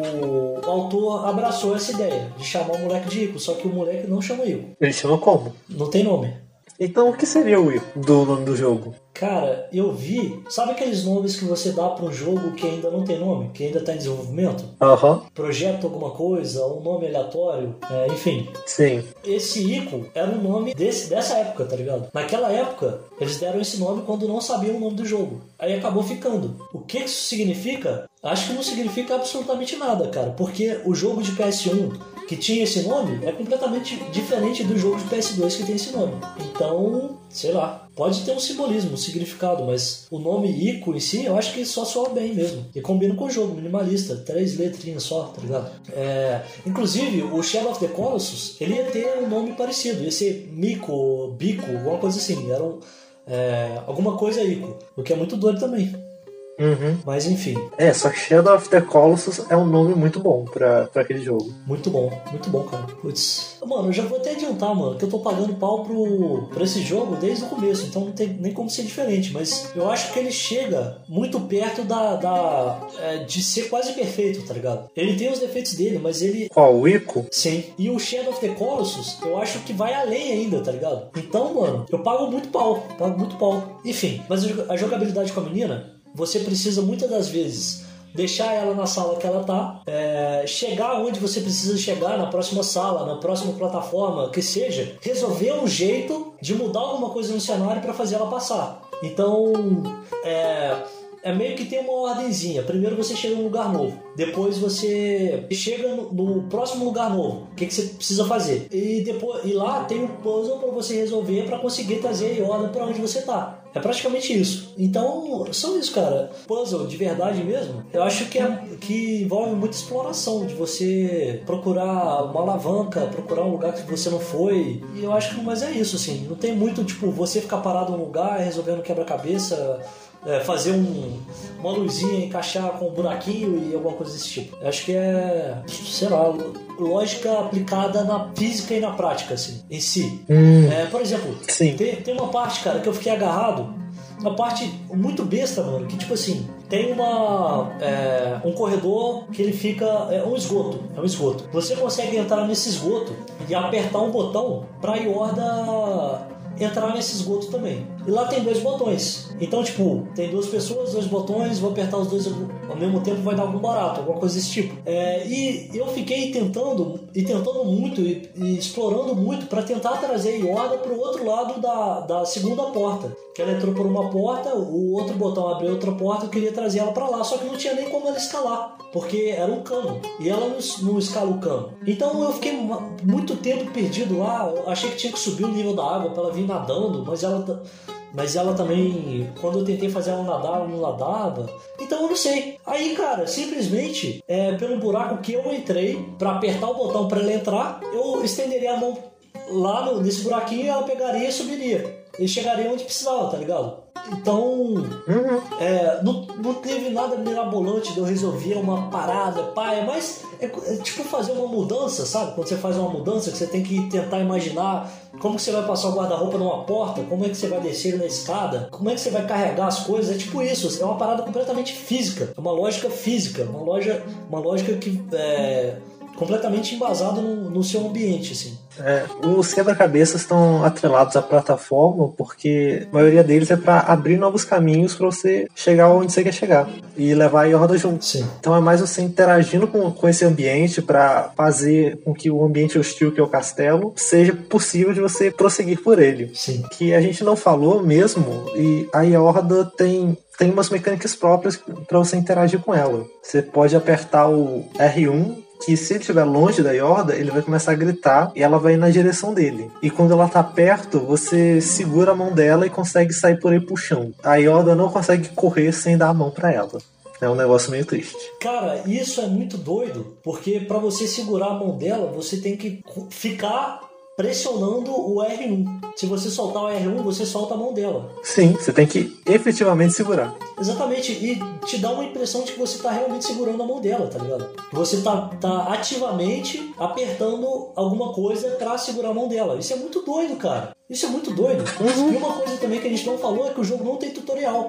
Ele não tem absolutamente nenhum tutorial. Ele nunca fala o que, o que você tem que fazer. E isso é lindo. Ele não te fala como, como que chama ela, não te fala como que você segura a mão dela, não te fala como que você escala, como que você pula, como que você balança na corrente. E, cara, isso é muito doido. Isso é muito foda, mano. Eu, meu Deus, é, o jogo é perfeito, cara. O jogo é lindo demais e, e funciona. Eu acho que, por exemplo, se, se, eu, é, se uma pessoa que nunca jogou um videogame na vida pegasse ele para jogar, eu acho que ela ficaria completamente perdida. Porque, por mais que ele tente não parecer um videogame, ele ainda tem mecânica de videogame. Não, ele não é que ele tenha mecânica de videogame, ele é um videogame. Então, cara, que não anula o que eu falei, ele tem mecânica de videogame. Por exemplo, se você tiver uma corrente perto de um lugar que você não consegue alcançar, você já, quem joga videogame já sabe que talvez tenha uma possibilidade de você conseguir balançar essa corrente. Você chegar lá. Se você sair correndo e pular, você vai chegar mais longe. É tipo assim, não sei, cara. É uma parada que a gente já conhece de longe. De longe e de perto. Mas enfim, de qualquer jeito, o Ico é uma parada bem de nicho, né? Que na verdade ele é uma coisa própria para si, né? Então, ao mesmo tempo que não é também, que eu acho que qualquer pessoa que joga FIFA e joga Call of Duty, se, cara, ia amar esse jogo, tá ligado? Porque ele é uma obra de arte. Eu não acho ele um jogo assim tão, tão diferentoso. Ele é um jogo de plataforma e quebra-cabeça normal. Ele é muito bem feito, mas ainda não, não deixa de ser um videogame. Qualquer um que pegar ele para jogar vai se divertir, vai, vai quebrar a cabeça com os puzzles, vai lutar com os bichinhos. É um videogame normal. Não, cara, eu acho que ele é uma, algo a mais. Ele tá em outro nível. Não, eu não. Eu acho muito ruim quando a pessoa vai falar de um jogo e ela fala que nem parece um videogame, que é uma obra de arte como se deixasse ser um jogo. É um jogo. Não é só porque vocês estão acostumados com jogar FIFA, que são os negócios mais completamente arcade, ou que tem menos, menos nuances, menos, menos arte aplicada, assim, mas ainda assim é um videogame como qualquer outro. Você joga ele. Mas ele não é um videogame como qualquer outro, cara. Ele é completamente diferente. Não é completamente diferente. Nele você pula, você pula, é, segura a caixinha, empurra a caixinha, resolve quebra-cabeça e luta. Tudo que ele faz, você faz em milhares de outros jogos. Cara. É um videogame. Mas é um videogame, mas você não faz do jeito que você faz em outros jogos, cara. Cada jogo é único. Você não faz. Você não explora um Metroidvania do jeito que você explora outro jogo. Não é, cara. De novo com esse porra desse papo. Não é cada jogo é único, velho. Tem várias cópias, vários jogos iguais, vários jogos que lançam todo ano, vários jogos que copiam os outros. A gente tá no mar de um monte de clone, cara. A mesma coisa do anime. A mesma coisa do Cowboy Bebop. Que o Cowboy Bebop não é só um anime, ele é um, um anime, a mídia dele, só que ele é uma obra de arte, cara. Esse jogo é um jogo, é um jogo de videogame, mas ele está um nível acima. Ele é artístico, ele é lindo, ele funciona diferente. Ele, é, ele não, não segura na sua mão, ele não, não, não sente como videogame. O jeito dele andar é diferente, o jeito de interagir. Você sente ele como um videogame, sim. É um videogame. Você aperta o botão, ele pode ser mais minimalista, mas ainda assim age completamente como um videogame. É, cara, você controla o personagem, mano. Mas. Ele não é um livro, ele não é um filme. É um videogame. Ele não deixou de ser um videogame. Ele não deixou de ser um videogame, só que ele tá acima. Ele não tá acima. Por que ele estaria acima? Porque ele faz as coisas de uma maneira muito mais bonita, de um, de um jeito completamente diferente do que um, um videogame normalmente faz. Não necessariamente. Ele faz as coisas do jeito que ele precisa fazer para atingir o objetivo dele, que é trazer essa experiência um pouco diferente, mas cada jogo vai procurar fazer a sua experiência passar a coisa que ele quer. Não vai! Não vai procurar fazer, cara. Porque tem jogo que a maioria dos jogos simplesmente quer fazer a parada funcionar e, e juntar um monte de mecânica numa coisa só, cara. Então, mas só porque existem jogos que são mais mal feitos, e ele é um pouco mais bem feito, não quer dizer que não sejam todos jogos. Não é necessariamente mais mal feito, cara. É isso, é porque ele é diferente, hum. mano. Ele é diferente. Ele não é um, um, videogame que você tá preocupado em matar bicho, em. tá preocupado em. Em pular. É assim. fazer uma experiência, mano. Todo jogo tá preocupado com a experiência. Se você tá jogando um Doom, você tá preocupado com a experiência de ser um dilacerador de demônios. Você quer se sentir com um truco-tuco segurando a escopeta e dilacerando o demônio da forma mais plástica e bonita possível. Quando você está jogando o Ico, você quer sentir a, a, opressão de ser uma coisa pequena num ambiente enorme e desconhecido. São propostas diferentes, mas os dois são jogos e a, cada um, por causa da proposta diferente, chega a um fim diferente com as soluções que tem. É, cara, mas eu ainda acho que ele está um nível acima. Não, então fala outro jogo que dá pra comparar com ele, cara. Sem ser a porra da sequência. Comparar com ele.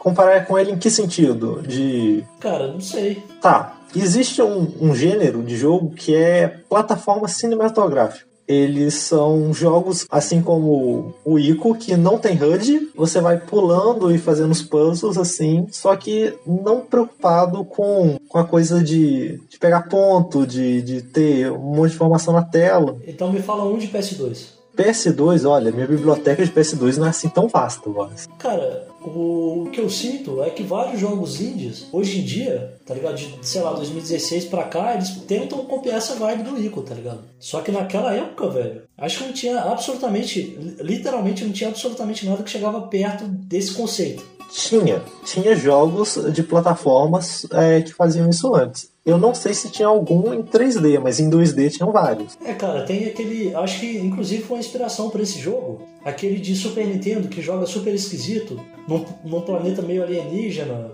é, do cara ruivo. Você tá ligado? Ah, eu acho que sei de qual que você tá falando. Então, eu acho que, inclusive, é tipo, o estopim pro, pro, pro criador do Ico querer entrar nesse, nessa vibe de criar videogame, tá ligado? Uhum. Que ele vem nesse estilo também que não tem tanto diálogo, você tá perdido. É, se é uma parada super frágil, num mundão vasto e que você não conhece, é, não tem não tem HUD também, eu não cheguei a jogar ele muito. Eu joguei só um pouquinho porque eu não consegui entender ele na época. Mas é bem parecido. Sim. Cara, mas o conjunto da obra do Ico, pra mim, é uma coisa diferente, sim.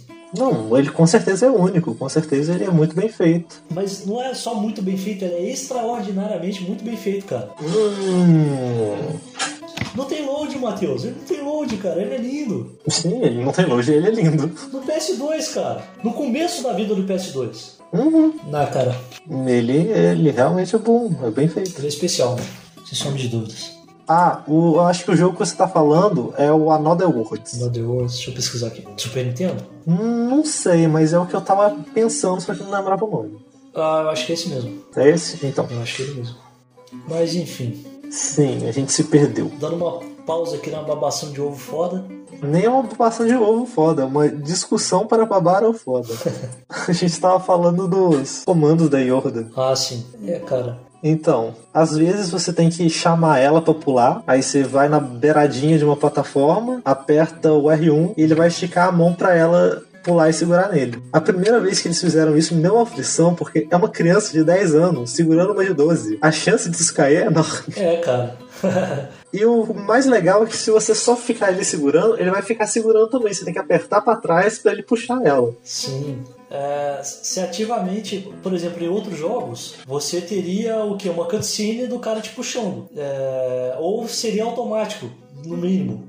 Aqui você tem que ativamente segurar e ativamente puxar a pessoa para trás. Sim, isso é muito legal. Isso trabalha principalmente na imersão, né, cara? E essa parada da Yorda, que nem eu falei lá no começo, isso aqui é uma história de amizade, cara. Todos esses pequenos momentos que você depende da Yorda para atravessar alguma coisa, para abrir uma porta, é, alguma coisa desse tipo. E todas as vezes que, que ela depende de você para prosseguir, que ela pula no, no, seu braço, confia em você, que ela é, fica esperando onde você precisa que ela espere, ou você deixa ela sozinha no, no, numa sala e depois volta.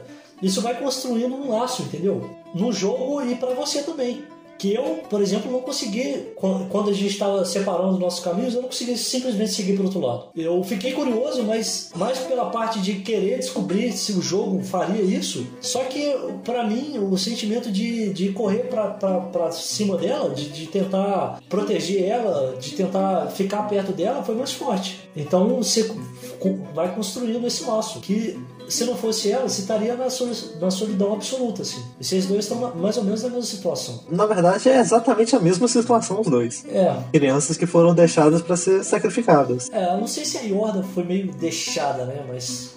Enfim. É, deixada ela não foi, mas. O, Ou foi. No final daria no mesmo. É, que o que a gente sabe é que ela é filha da rainha. Isso. Mas não dá pra saber se ela tá falando a verdade ou não. É, isso aí entra na parte do, lá das teorias, né, cara? Sim. Mas eu acho que é isso aí.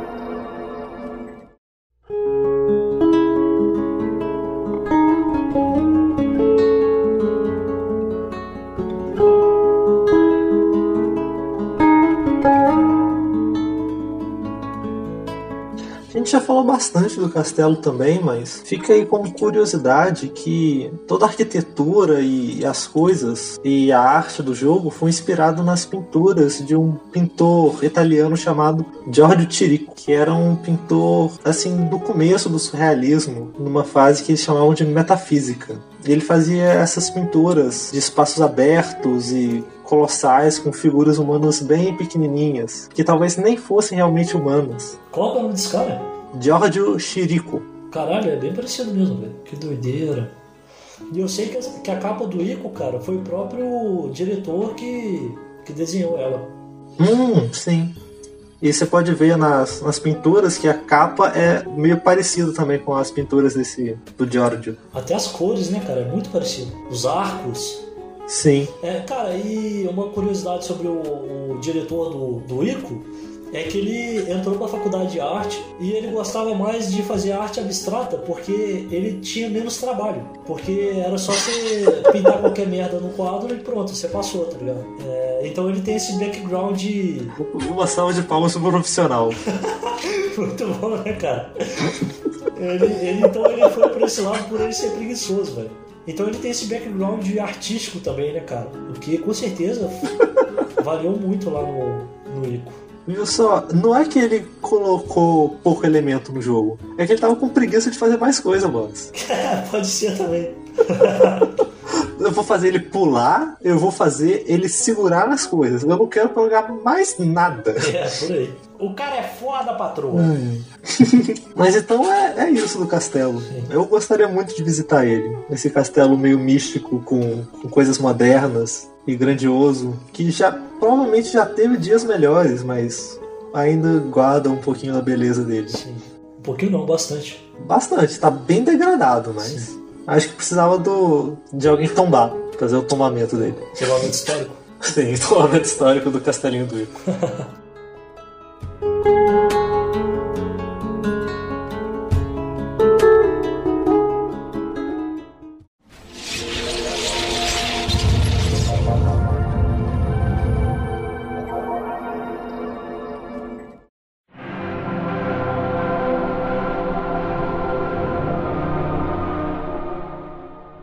Agora vamos falar do único chefão que tem no jogo, que é o último. Ah, ao final de toda a jornada e você em determinado momento se separar da Yorda, é, o Ico retorna todo o caminho dele contra uma espada mágica que o, os captores dele usaram para entrar no castelo e vai para encontrar de novo a Yorda. Agora armado com uma espada que tem os mesmos poderes de raio da Yorda, que consegue abrir as portas. Ele volta de novo à câmara dos, dos sarcófagos, onde ele foi preso ah, outra parada. O quê? Uma coisa que eu, eu fiquei que eu fiquei curioso depois que eu zerei. Hum. Aquela parte é por onde ele chegou. Sim, por onde ele chegou. Teoricamente, daria para ele, em vez de tentar salvar a Yorda, só ir embora. Daria, o barquinho tava ali. Exato. Era só ele ir embora. Eu não, não tentei fazer isso. Você não consegue mexer. Eu tentei mexer o barco, não consegui. Só que eu lembro que na cutscene, quando eles estão chegando no é, nesse castelo, tinha um portão de madeira nesse rio. Nessa caverna subterrânea uhum. com água. Então, possivelmente é onde o jogo te pararia ali se você tentasse ir embora sem a Yorda. Mas eu não testei. Eu fiquei curioso também. Sim. Ver. Mas eu acho que nem tem essa opção. É, sei lá. Não dá pra saber até tentar. Sim. Mas realmente eu acho que não tem como não. É, talvez um dia a gente teste. Aí voltando pra, pra sala dos sarcófagos, ele luta contra várias outras sombras. E depois de destruir todas, ele libera o caminho que vai até a sala da rainha. Sim, ele encontra a Yoda, só que a Yoda tá completamente petrificada. Sim. Sem vida. Virou uma estátua mesmo. Exato. Aí ele vai lá e desafia a rainha para um duelo. Sim. Desse último desafio, a rainha vai jogar uma, uma onda de energia que petrifica ele. Enquanto você tiver com a espada mágica, é, você não é afetado. Ah, então você chegou a morrer? Eu cheguei a morrer. Você não morreu nenhuma vez? No chefão, não. Caramba, eu morri. Eu morri com vontade. Eu fiquei curioso também para saber o que, que aconteceria se eu, se eu morresse. Então ele vira pedra. Sim. E tem estátua de pedra de, de gente com chifre espalhado pelo castelo também.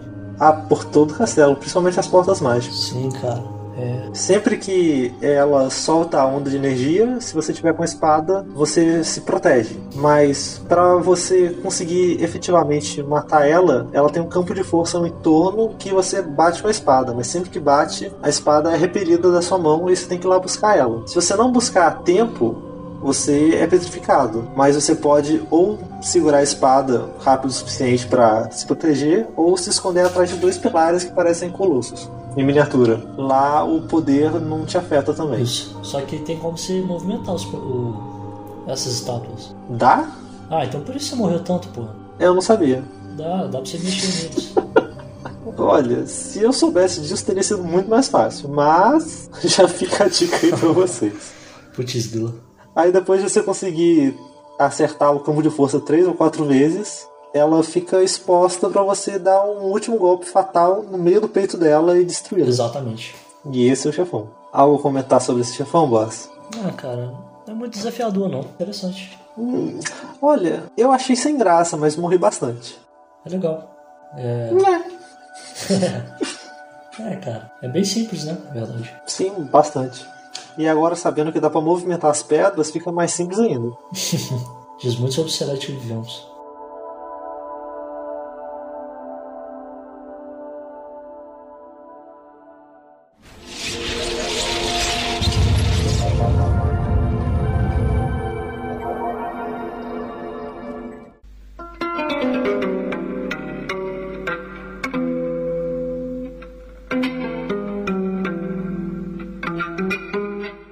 Bem, agora a gente pode dar dicas do jogo. Dicas? Ah, então vai lá. Movimente as pedras no último chefão. Genial. Ah, fora isso, tem, tem um pedaço onde você tá. que você tem como conseguir uma arma mais forte. Você conseguiu essa arma, boss? Mas você tava jogando olhando no tutorial do Tonato, sei lá? Ah, não. Mas muito tempo atrás eu tinha visto o vídeo deles. Ah, sim. Aí eu vi essa parte. Cara, então, é... eu peguei essa arma assim, a massa, né, Mace, porque te- tem uma a parte anterior da cachoeira, eu tava absolutamente muito perdido. Eu tava engasgado e fiquei muito tempo quebrando cabeça naquele negócio, não conseguia passar de jeito nenhum. É, aí eu não lembro onde exatamente que eu tinha agarrado, cara. Eu sei que era uma coisa que não era tão complexa assim não, que eu tinha deixado passar, alguma coisa desse tipo. Mas então eu acabei vendo essa parada do é, como que você faz pra pegar essa arma. Aí, tipo, tava assim, na versão Europa do, é, europeia do jogo. Aí eu não sabia qual que era a minha. Aí eu falei, pô, vou testar, vai que dá certo. E deu. Aí eu bati na árvore e caiu a pedra. Então eu levei até o final. E fala que da segunda vez que você zera, ele, é, você ganha uma, uma espada laser. Ah, é? Aham. Se você fizesse a mesma coisa. Olha, eu realmente não teria conseguido descobrir esse negócio se eu não já tivesse visto antes. Porque eu nunca ia imaginar que ia cair uma pedra se você batesse na árvore. Sim. É, não dá pra saber, né? É um negócio bem obtuso, mas a massa é mais forte mesmo, então ajuda bem a facilitar as lutas, deixá-las mais rápidas. Cara, essa espada, essa espada laser é tipo muito colossal, mano. É gigante. Deixa eu ver. E até onde eu saiba, cara, é a única diferença de que tem no jogo se você zerar. Caramba, é enorme! É, eu acho que a única diferença que tem no jogo se você zerar ele pela primeira vez ou pela décima, milésima, zilionésima vez, tá ligado? Não, eu olhei que se você joga. A segunda vez que você joga, vai estar traduzido a, a língua estranha da, da Ordem da Rainha.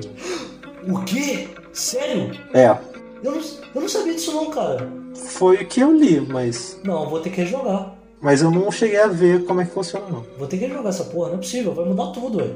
Você vai saber o que elas estão falando. Não, cara, eu acho que não tem disso não, velho. Olha, foi o que eu vi em algum lugar. Você tem certeza, velho? Olha, certeza, certeza eu não tenho, né? Porra, eu vou ter que rejogar esse jogo, mano. Caralho, isso pode mudar tudo, velho. Olha só, parece que dá pra fazer co-op também. Caralho, sério? Sério. Caramba, Matheus. Olha, co-op dá pra fazer mesmo. Tô vendo aqui o vídeo dos dois jogando. Que isso, cara?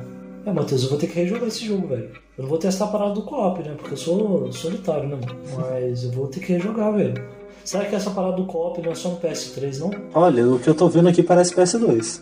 Não, mas o, o remaster, remake, sei lá, no, no PS3 é muito parecido com o do PS2. A câmera tá quadradinha? Na- no aspect ratio 4x3? Não, eu acho que tá 16.8. É, então deve ser PS3. Hum, não sei. O PS2 não tem, essa, não tem esse formato. É, realmente. É, mas, mas é isso. A gente acabou se distraindo aqui com, com a informação que a gente não É, tinha. cara. Mas eu vou, eu vou rejogar esse jogo. Depois, qualquer coisa, a gente volta no tempo de novo e acrescenta nesse episódio, cara. Porque pode ser interessante essa parada.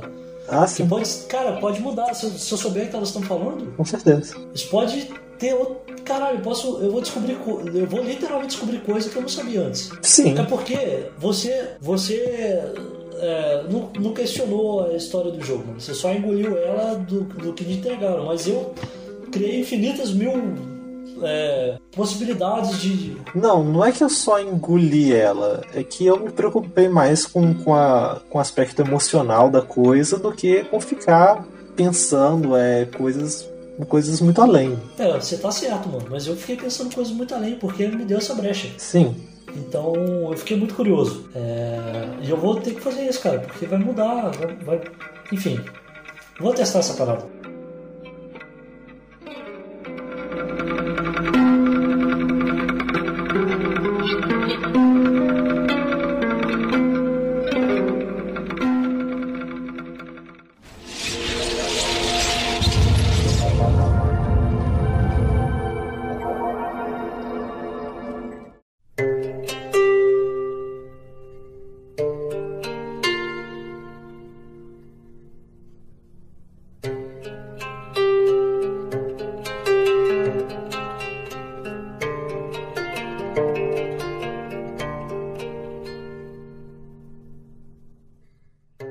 Antes da gente começar a parte de, de loucuras e teorias, eu só quero dizer que esse castelo é tão bem feito que tem, tem, tem um sistema de água, você vê como é que ele consegue energia, você vê como é que faz para chegar de um lugar para o outro, é tudo conectado.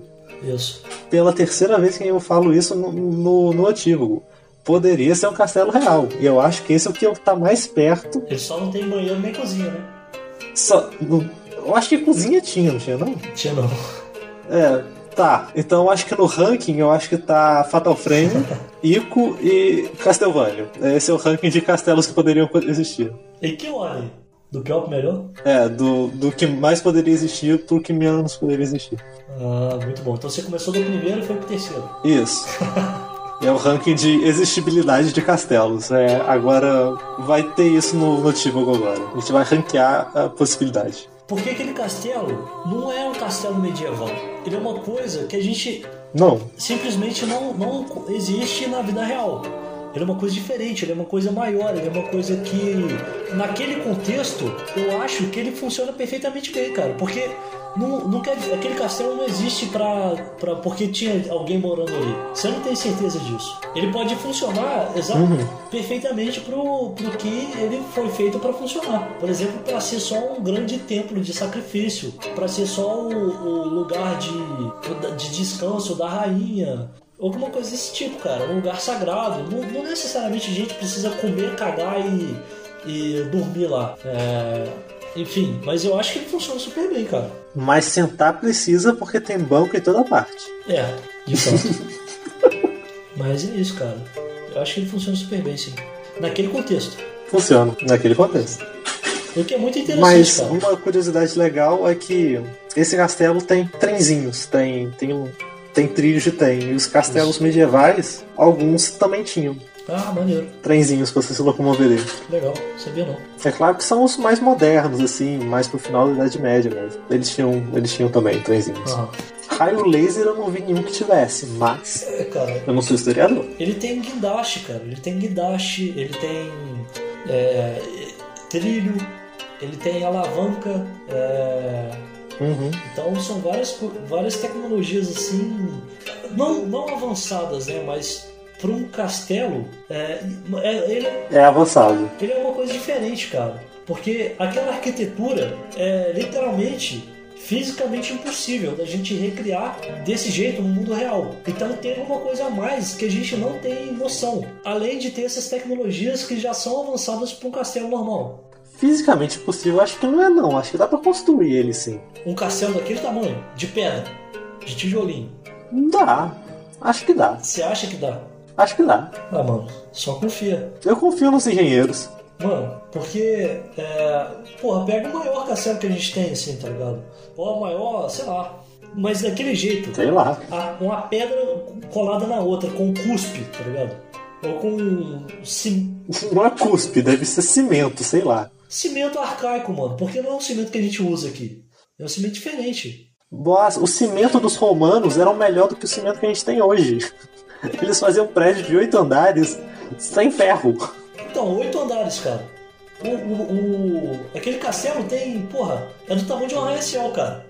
É, só que ele tem ferro. E o arranha-céu não tem, não. Então, o, o prédio dos romanos, além de. não tinha ferro. Esse castelo podia ter, ter, ter ferro ali dentro pra segurar ele. Não parece que tem. Não sei se eu não abriu a viga dele pra, pra averiguar. Mas de qualquer jeito, cara. Então, Matheus, vamos pegar aqui se, se juntar é, os 20 primeiros bilionários mais ricos da Terra e todos eles jogarem todo o seu dinheiro pra construir um castelinho, talvez funcionasse um castelinho daquele, beleza? Não, voz. O Paulo Coelho, se ele quisesse, ele faz um castelinho daquele. Dá um castelinho, Matheus. Ele já tem um castelinho, fazer outro de menos. Mas aquilo não é um castelinho, Matheus. Aquilo é colossal, seu animal. É gigante.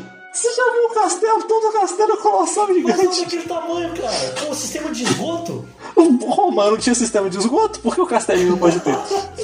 Então você acha que é completamente inviável a gente fazer um castelo daquele? Tirando o raio laser, eu acho que sim. Não, até o raio laser dá pra fazer. Dá pra fazer, dá pra fazer aquele castelinho.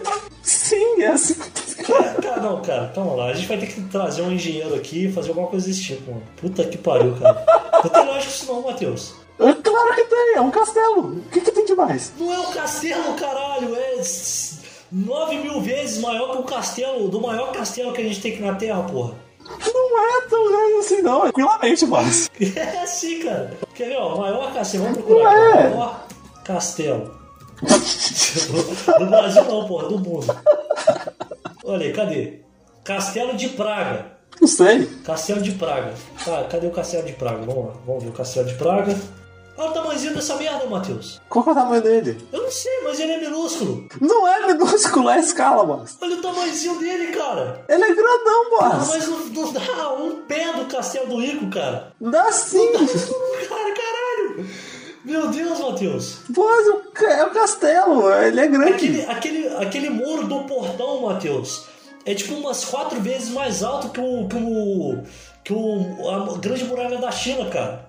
A grande muralha da China é minúscula, boss. Meu Deus, cara. Não dá pra fazer esse castelo, Matheus. Não dá pra fazer o castelo. Boas. Meu. Olha, então você olha aqui no Google, você vê um monte de castelo enorme. Nossa, cara.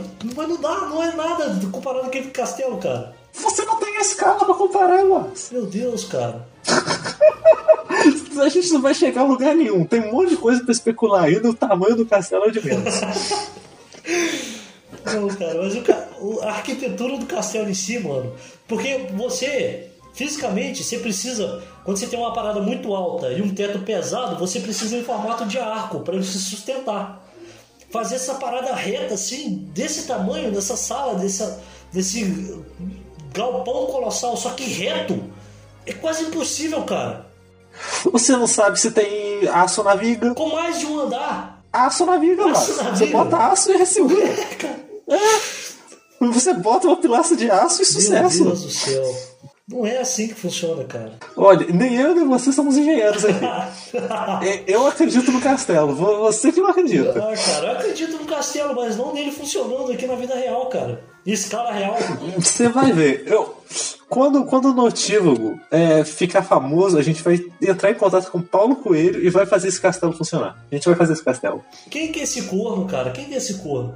Paulo Coelho.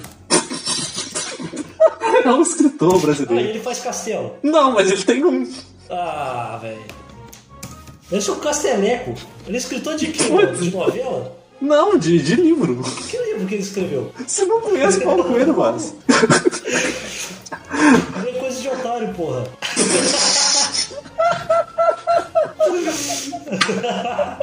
Tomar banho, porra.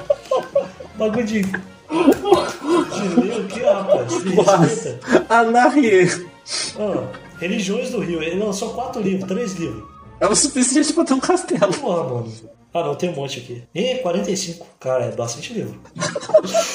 Alô, Paulo Coelho, grande abraço.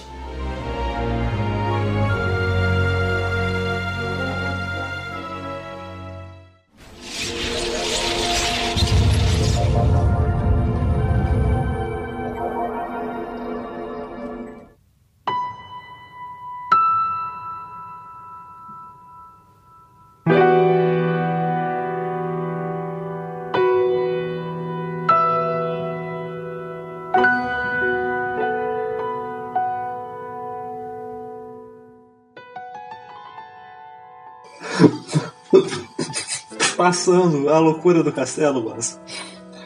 Pode, pode começar as suas teorias, vai. Puta! Puta que pariu, meu irmão. Ó, presta atenção. Primeira coisa. Quando a gente. Quando eles levam essa criança, nosso personagem de chifre lá pro. pro castelo, que levam ela pra lá, elas parecem que não tão necessariamente, tipo, não tão familiarizadas com aquele castelo como se ele fosse um boteco. Mas parece que elas já tiveram ali antes. Elas sabem onde que entra, elas não ficaram perdidas horas nenhuma, hora nenhuma, não ficaram questionando, é, não ficaram procurando, elas sabiam onde estava uma espada, elas chegaram lá, deixaram o moleque e foram embora. O que quer dizer que talvez essa parada de levar a criança para o sacrifício aconteça talvez de geração em geração, mas não necessariamente de geração em geração, mas no tempo de vida de uma pessoa, ela pode levar uma criança lá pelo menos, sei lá, umas duas, três vezes, porque eles chegaram lá com certa naturalidade. O que já dá para ter uma noção mais ou menos de quanto tempo aquelas crianças estão lá. Ah, só de observar como as pessoas estão agindo, não, precisa teorizar sobre isso. para mim, parecia bem claro que, que essas pessoas tinham mais ou menos traquejo. Tá, cara, mas com, com esse raciocínio eu conseguiria, por exemplo, chegar num, numa hum. quantia de anos, mais ou menos aproximada de quanto tempo que aquele, que aquele processo ocorre.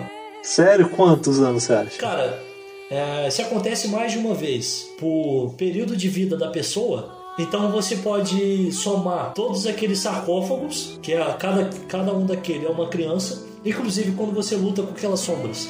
Todos os sarcófagos acendem, o que leva a entender que como se nosso personagem fosse meio que o último, que ele é o, o único sarcófago que está vazio.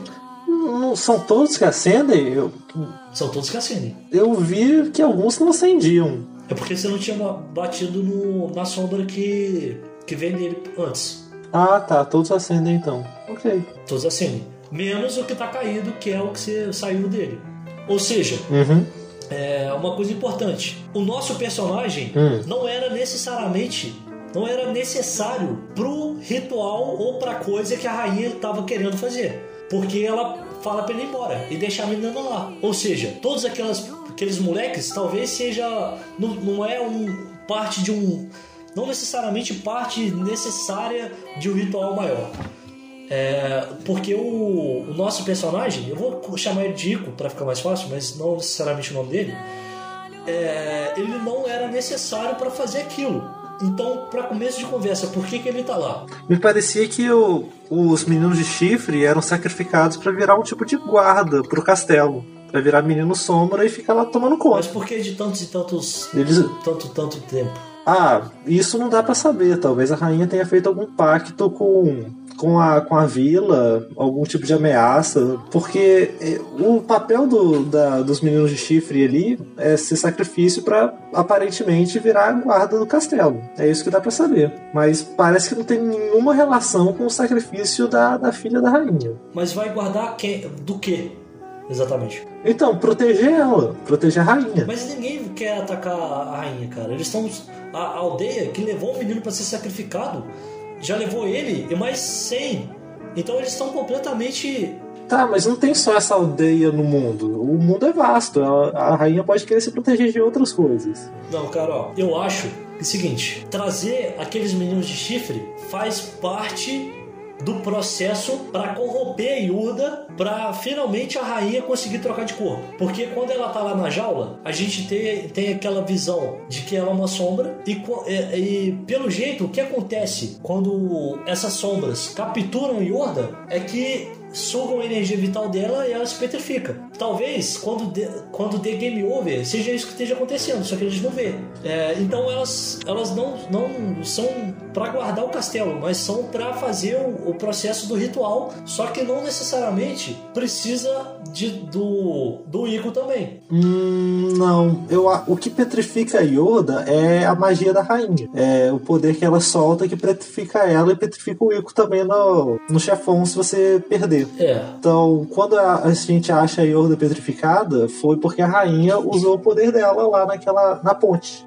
É. Eu acho muito mais fácil pensar que o, os meninos sombras são só guardas mesmo para proteger o lugar, do que achar que eles fazem parte do, do ritual de, de mudança de corpo. É, talvez. Mas, cara, eu acho que não faz tanto sentido assim. Tipo, da único, o único motivo deles, da, da existência deles, de eles serem sacrificados seja para guardar alguma coisa, cara. Talvez é, tenha. Não se queria eles vivos sem ser sacrificados é, por algum motivo. Mas a razão da existência dos meninos sombra eu acho que é só guarda mesmo. Que um castelo precisa de, de guarda, de funcionários. E parece que no caso ali eram as sombras. Mas por que necessariamente os meninos de chifre e por que eles, eles que são sacrificados não dá para se saber. Cara, isso eu consigo explicar é, com o Shadow of the Colossus. Colossus. Porque é o seguinte, no Shadow of the Colossus, você termina.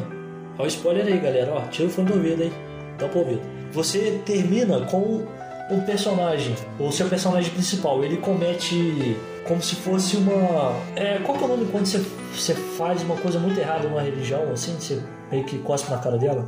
Pecado? Não. Heresia? É, uma heresia. Ele entra num lugar sagrado, ele quebra as regras e ele termina como um tipo de ser maligno é, que se transforma em outra coisa. E ele termina com chifre. Essa outra coisa, ele, ele, por se tornar um ser maligno, ele ganha um chifre. E mesmo depois dele transform, se transformar em outra coisa, ele continua com chifre. Ou seja, ele é meio que amaldiçoado com esse chifre. E como o cara, o autor afirmou que o Shadow of the Colossus veio antes do Ico, talvez seja ali aquele personagem fazendo aquela heresia, fazendo aquela cagada, é, por, um, por uma coisa que ele acreditava, que ele lutava. Ele começou a maldição. Depois, por algum motivo, Talvez porque as pessoas que tinham vindo caçar ele é, voltaram para a vila. Elas também estavam amaldiçoadas, estavam sob alguma influência. E na, nessa vila que eles retornaram, os meninos, eventualmente, aleatoriamente, começavam a nascer com chifre. E como era uma parada amaldiçoada, um fruto de, uma, de um pecado, de uma heresia, de uma coisa errada, eles levavam essas crianças de volta pro, é, para um, esse castelo, para serem sacrificadas. Então acho que essa parte, o que eu entendo de tipo ligação do Shadow of the Colossus com o Ico. Eles não estão no mesmo castelo castelo, só que isso pode ser uma coisa construída com a influência maligna daquele deus que está aprisionado lá naquele lugar sagrado, alguma coisa desse tipo, e é, combinou na, na, construção daquele castelo. Que não necessariamente foi gente que construiu aquilo, é, tijolinho por tijolinho, tá ligado? Foi uma parada meio que Castelo do Drácula, meio que um fruto do caos, alguma coisa, tá ligado? Não necessariamente um, um, um menininho sombra de chifre pegou tijolinho por tijolinho, fez um andame funcionar, tá ligado? Não. Foi uma parada que, que, não explica, mas fica completamente à mercê da gente explicar como que aquele castelo foi parar ali. Olha, eu prefiro imaginar que alguém construiu normalmente. Nem que seja um menininho sombra construindo. Porque senão não faria sentido ter andando pra todo quanto é lá. Faz, faz sentido ter um menino sombra? Não é essa parte que eu tô questionando. Eu tô questionando que não faria sentido eles fazerem a arquitetura do castelo daquele jeito, com andames e coisas do tipo, se não fosse alguém que tivesse efetivamente construído e não ele simplesmente brotado. Sei, mas isso aí também não significa nada. É, não dá pra saber, né? Olha, mas se você quiser viajar com a história do Shadow of the Colossus também, dá para dizer que a, a menina ressuscitada é a bruxa do, do Ico. Sim, cara. Que foi levando a eternidade aí. Eu acho que é bem plausível, assim. Se você quiser viajar mais ainda, ela prende e transforma os meninos de chifre em sombra, porque o, o protagonista do Shadow of the Colossus teria sido destinado a reparar o dano que ele fez e matar a menina que ele ressuscitou. Só que numa reencarnação próxima. Putz, caralho, genial, mano. Por isso que ele tá sendo sacrificado. Sim. Caralho, isso faz muito sentido, velho. Não dá para provar, mas ele fez a cagada, ele, ele vai consertar a cagada no futuro. Caralho. Nem que seja a próxima encarnação. Ou a, da, a centésima primeira. Sim. Caralho, isso faz muito sentido, velho. Mano, isso é muito bom. E sabe de uma, uma parada? A, a rainha fala que a Yurda, ela não consegue sair do castelo. E ela também fala que ela vai tomar o corpo da Yurda, que ela já tá condenada. É, e, ela, e, tipo assim, a primeira vez que a, que a gente quase foge, que a ponte se abre, a rainha não fez absolutamente nada, cara. A Yurda, de fato, se prendeu, assim, é, com aquela energia. É como se ela tivesse presa naquele local, local e não pudesse sair. Sem a influência da rainha, como se fosse fisicamente uma corrente que prendia ela. Porque a rainha não fez nada. Ali eu entendi mais que é, o poder de Pikachu dela acabou interagindo com as estruturas e fechando o portão. Realmente não foi vontade dela, mas como ela não controlava os poderes, acabou acontecendo. É, pode ser. Mas da próxima vez que abre tudo e faz o mecanismo todo, isso não acontece de novo. É, cara, talvez ela fosse uma parte essencial para aquela ponte funcionar, talvez. Não, não é que seja uma parte essencial. Eu acho que é só que o poder dela interage com as estruturas do castelo e ela não controla o poder dela. Então foi lá, ativou o Pikachu interior dela e acabou fechando sem ela querer. Que mesmo quando ela abre as portas com os colossinhos, ela não faz isso querendo, ela só chega perto e acaba acontecendo. É. Então acho que é só a influência eletromagnética do corpo dela mesmo. É, pode ser. E quando a rainha diz que ela não pode sair dali, ele, ela pode só, só tá pefando pra ver se o Ico resolve largar a mão disso e viver a vida dele, fugir dali sozinho. É, cara, não sei. É, pode ser. Mas eu acho que ela fala alguma coisa parecida, tipo, é, segundos antes de morrer, tá ligado? Com a espada atravessando ela. E o que, que ela ganharia com isso? Aí a minha teoria é que, na verdade, é que o Ico é, fica gravemente ferido, só que a Yurda, que na, se transformou na sombra, numa sombra, é, ela carrega o Ico pra, pra um barquinho, pro barquinho de onde ele chegou e, e empurra ele. E ele chega naquela praia na praia que é exatamente igual à praia do Shadow of the Colossus. Sim, dá pra achar essa praia no Shadow of the Colossus. Sim, cara. É, é, é igualzinho. É... E quando o Ico tá andando nessa praia, você tem a oportunidade de jogar com ele no finalzinho do jogo, ele encontra a Yurda. Só que um detalhe muito interessante, cara, na Yurda é que ela não tá mais brilhando. Eu reparei que o, o, o, a ponta do dedo dela tá meio rosado. Ou seja, ela não é mais aquela criatura de luz. Ela parece que meio que se transformou numa menina, de verdade. Ela vomitou o Pikachu interior. É, enfim. é, e a teoria que eu tenho, cara, é que a rainha não tava blefando. Que, ela, que a Yurda realmente, quando ela acordou, já não era mais ela. E quem acordou naquela praia, na verdade, era a rainha. Ah, não, acho que não. Porque, cara, o que, que você tem que fazer para sair de um corpo velho e entrar num corpo novo, cara? Você tem que morrer, tá ligado? Olha, realmente, pensando assim é plausível. Mas eu acho que a rainha realmente morreu. Aí naquele momento a Yorda se liberta da, da petrificação. Ela vira uma sombra. Como ela era filha da rainha, ela não era só luz e também tinha poderes de sombra e acaba despertando ele naquele momento e usa para salvar o Ico. Mas quando ela aparece de novo na, na praia, como o castelo já quebrou e a mãe dela tá morta, ela tipo gastou todo o poder dela e agora tá, tá normal. É só uma menina.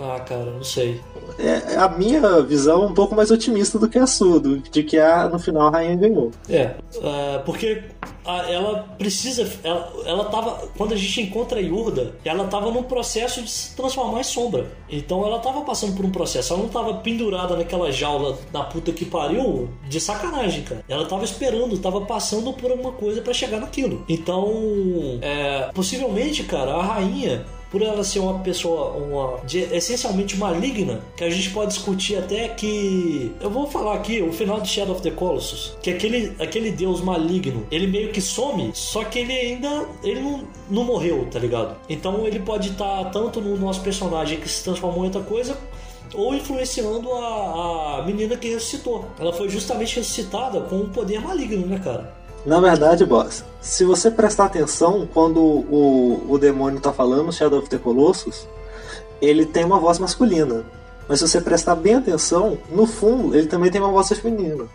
Sim, é para ficar ambíguo. Não dá pra você saber. Ele não é uma, um homem, ele não é uma mulher, ele é um deus. Não, mas então, imagina se a parte masculina foi no, no bebê de chifres e a parte feminina foi na menina ressuscitada.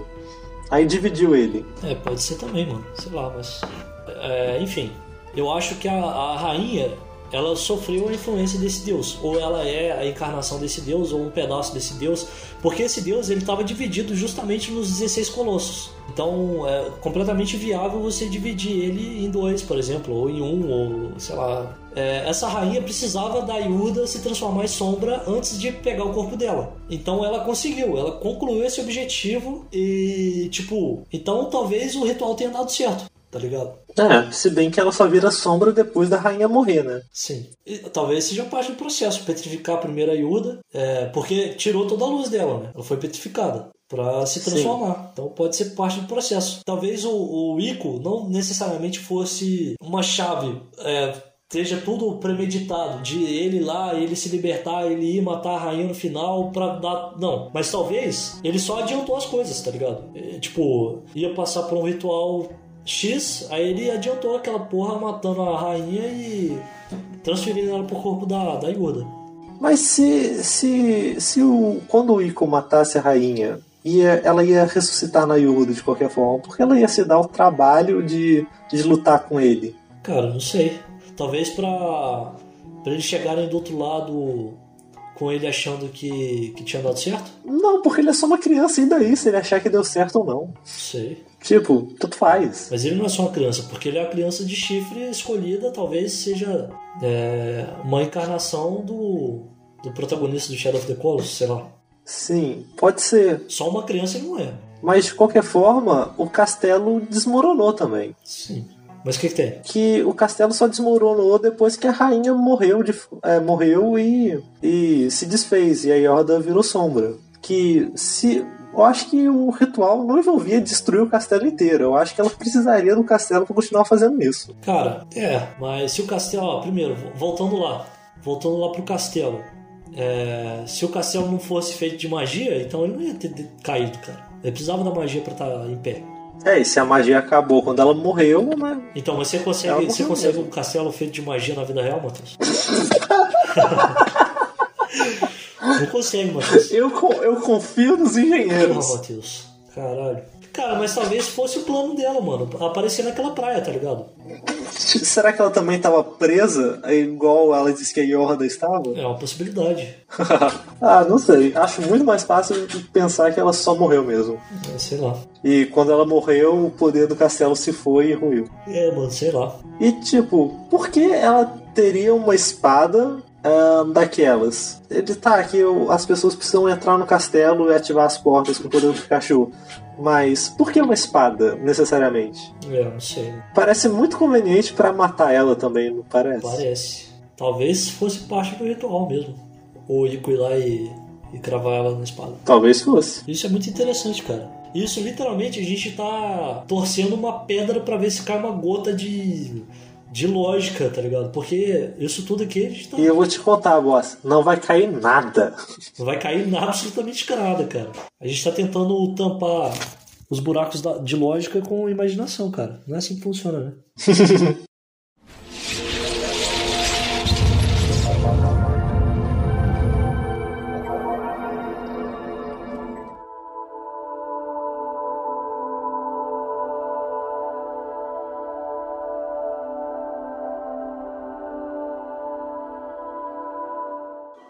Uma nota, boss. Matheus, Ico é literalmente uma obra de arte. Eu, eu, eu defendo essa parada, mano, do videogame ser uma mídia muito poderosa, cara. É, é a coisa que mais te dá, que consegue te dar imersão. Porque, por exemplo, segurar a mão da, da menina, você não tá lendo que você tá segurando a mão, você não tá assistindo que você tá segurando, segurando a mão, você tá ativamente fazendo uma coisa para segurar a mão dela, cara. E não tem outra mídia nenhuma que faz isso. E o Ico é um exemplo quase perfeito do que, que um videogame pode ser, do que, que um videogame pode representar, do que, que um videogame pode te fazer sentir. Isso é muito foda. É muito foda, cara.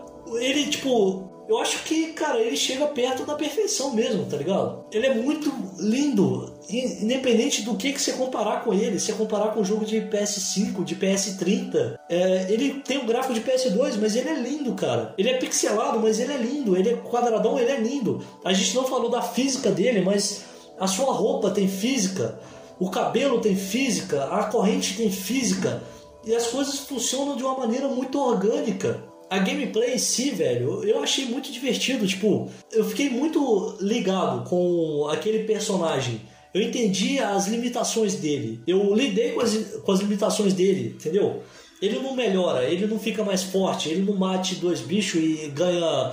É, dá mais dano. Ele é aquilo e sempre é aquilo. Eu acho, eu vou dar 9,5 pra esse jogo, velho que eu acho que tá realmente em outro patamar. Eu realmente adoro a arte e a arquitetura desse jogo, toda a atmosfera que ele passa, tudo que ele faz sentido, a solidão, da amizade entre o Ico e a Yorda e tudo isso. Só que essas coisas às vezes é um pouco atrapalhada pelo combate, que, que é bem repetitivo, e o último combate também, que é uma coisa até que para mim foi desafiadora, porque eu não sabia que dava pra mexer as pedras, mas de certa forma não foi nada de nada de muito interessante que é o último combate com a rainha. Mas você tá pensando, cara, num videogame, nesse, no Ico, como um videogame qualquer, que você tem que ser desafiado no chefão e tem que, que matar os inimigos e tem que ser interessante o tempo todo.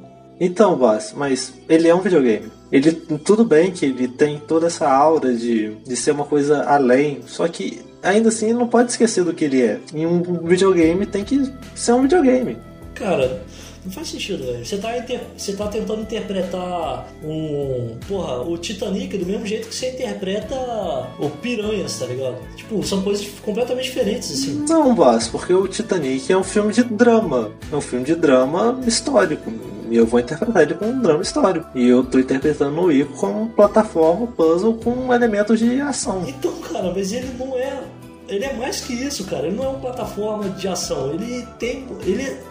Antes disso, antes dele ser esse jogo, antes dele ser esse jogo que você é, pode bater no inimigo, que tem um, um chefão, ele é uma experiência diferente. Ele é uma experiência diferente, mas, mas a experiência dele como um jogo ainda é a experiência de um jogo e ele peca nesses aspectos. Cara, então tá. Minha nota é quatro estrelas. Correto. Então é isso, Matheus. É... Sim. Lembrando, lembrando a galera aí que se eles têm uma teoria maluca, alguma coisa esquisita para falar, juntar algum ponto, alguma com aqueles quadros que é os filmes americanos que a galera fica pegando aquele alfinetinho e colando os fiozinhos um na foto do outro, assim, tá ligado? Os quadros de teoria da conspiração. Isso. Se você tiver um quadro desse, você pode mandar ele via via foto, por favor, não mande ponto PDF, alguma coisa assim que a gente não vai abrir, pro nosso e-mail. notivagoemail.gmail.com Também pode seguir a gente pelo Instagram, ver as fotos que a gente posta. O meu é Donádio Underline Samar e o do Boaz é Boaz Underline Brandão. Lembrando que cada episódio tem uma arte diferente, uma pixel art diferente, que você vai conseguir enxergar, ver ela. O, o Google, o Google Podcast, por mais que ele seja a melhor plataforma de, de ouvir podcast da, face da Terra, ele não mostra essas artes, não sei porquê. Por favor, Google, deixa de ser incompetente, faz, dá um trabalho do caralho pra fazer isso. Porra. Não é? É só você mudar duas linhas de código que funciona, Google, por favor. Por aí. Mas você pode ver essas artes que eu faço, essas pixel arts que eu faço para cada episódio lá no meu Instagram, ou pelo Spotify, ou pela Anchor, que a gente sabe. É isso. Boa noite a todos. Até mais.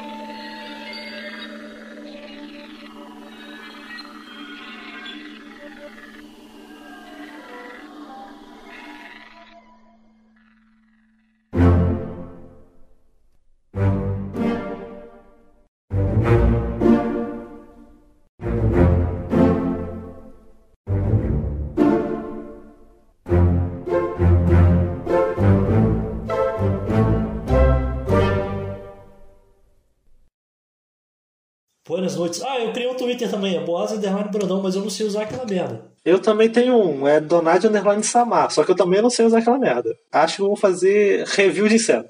é, cara. É, segue a gente lá também. A gente, vai, a gente tem que aprender a usar aquela merda ou não. Sim, a gente é velho. Tchau. Adeus. Seu corpo.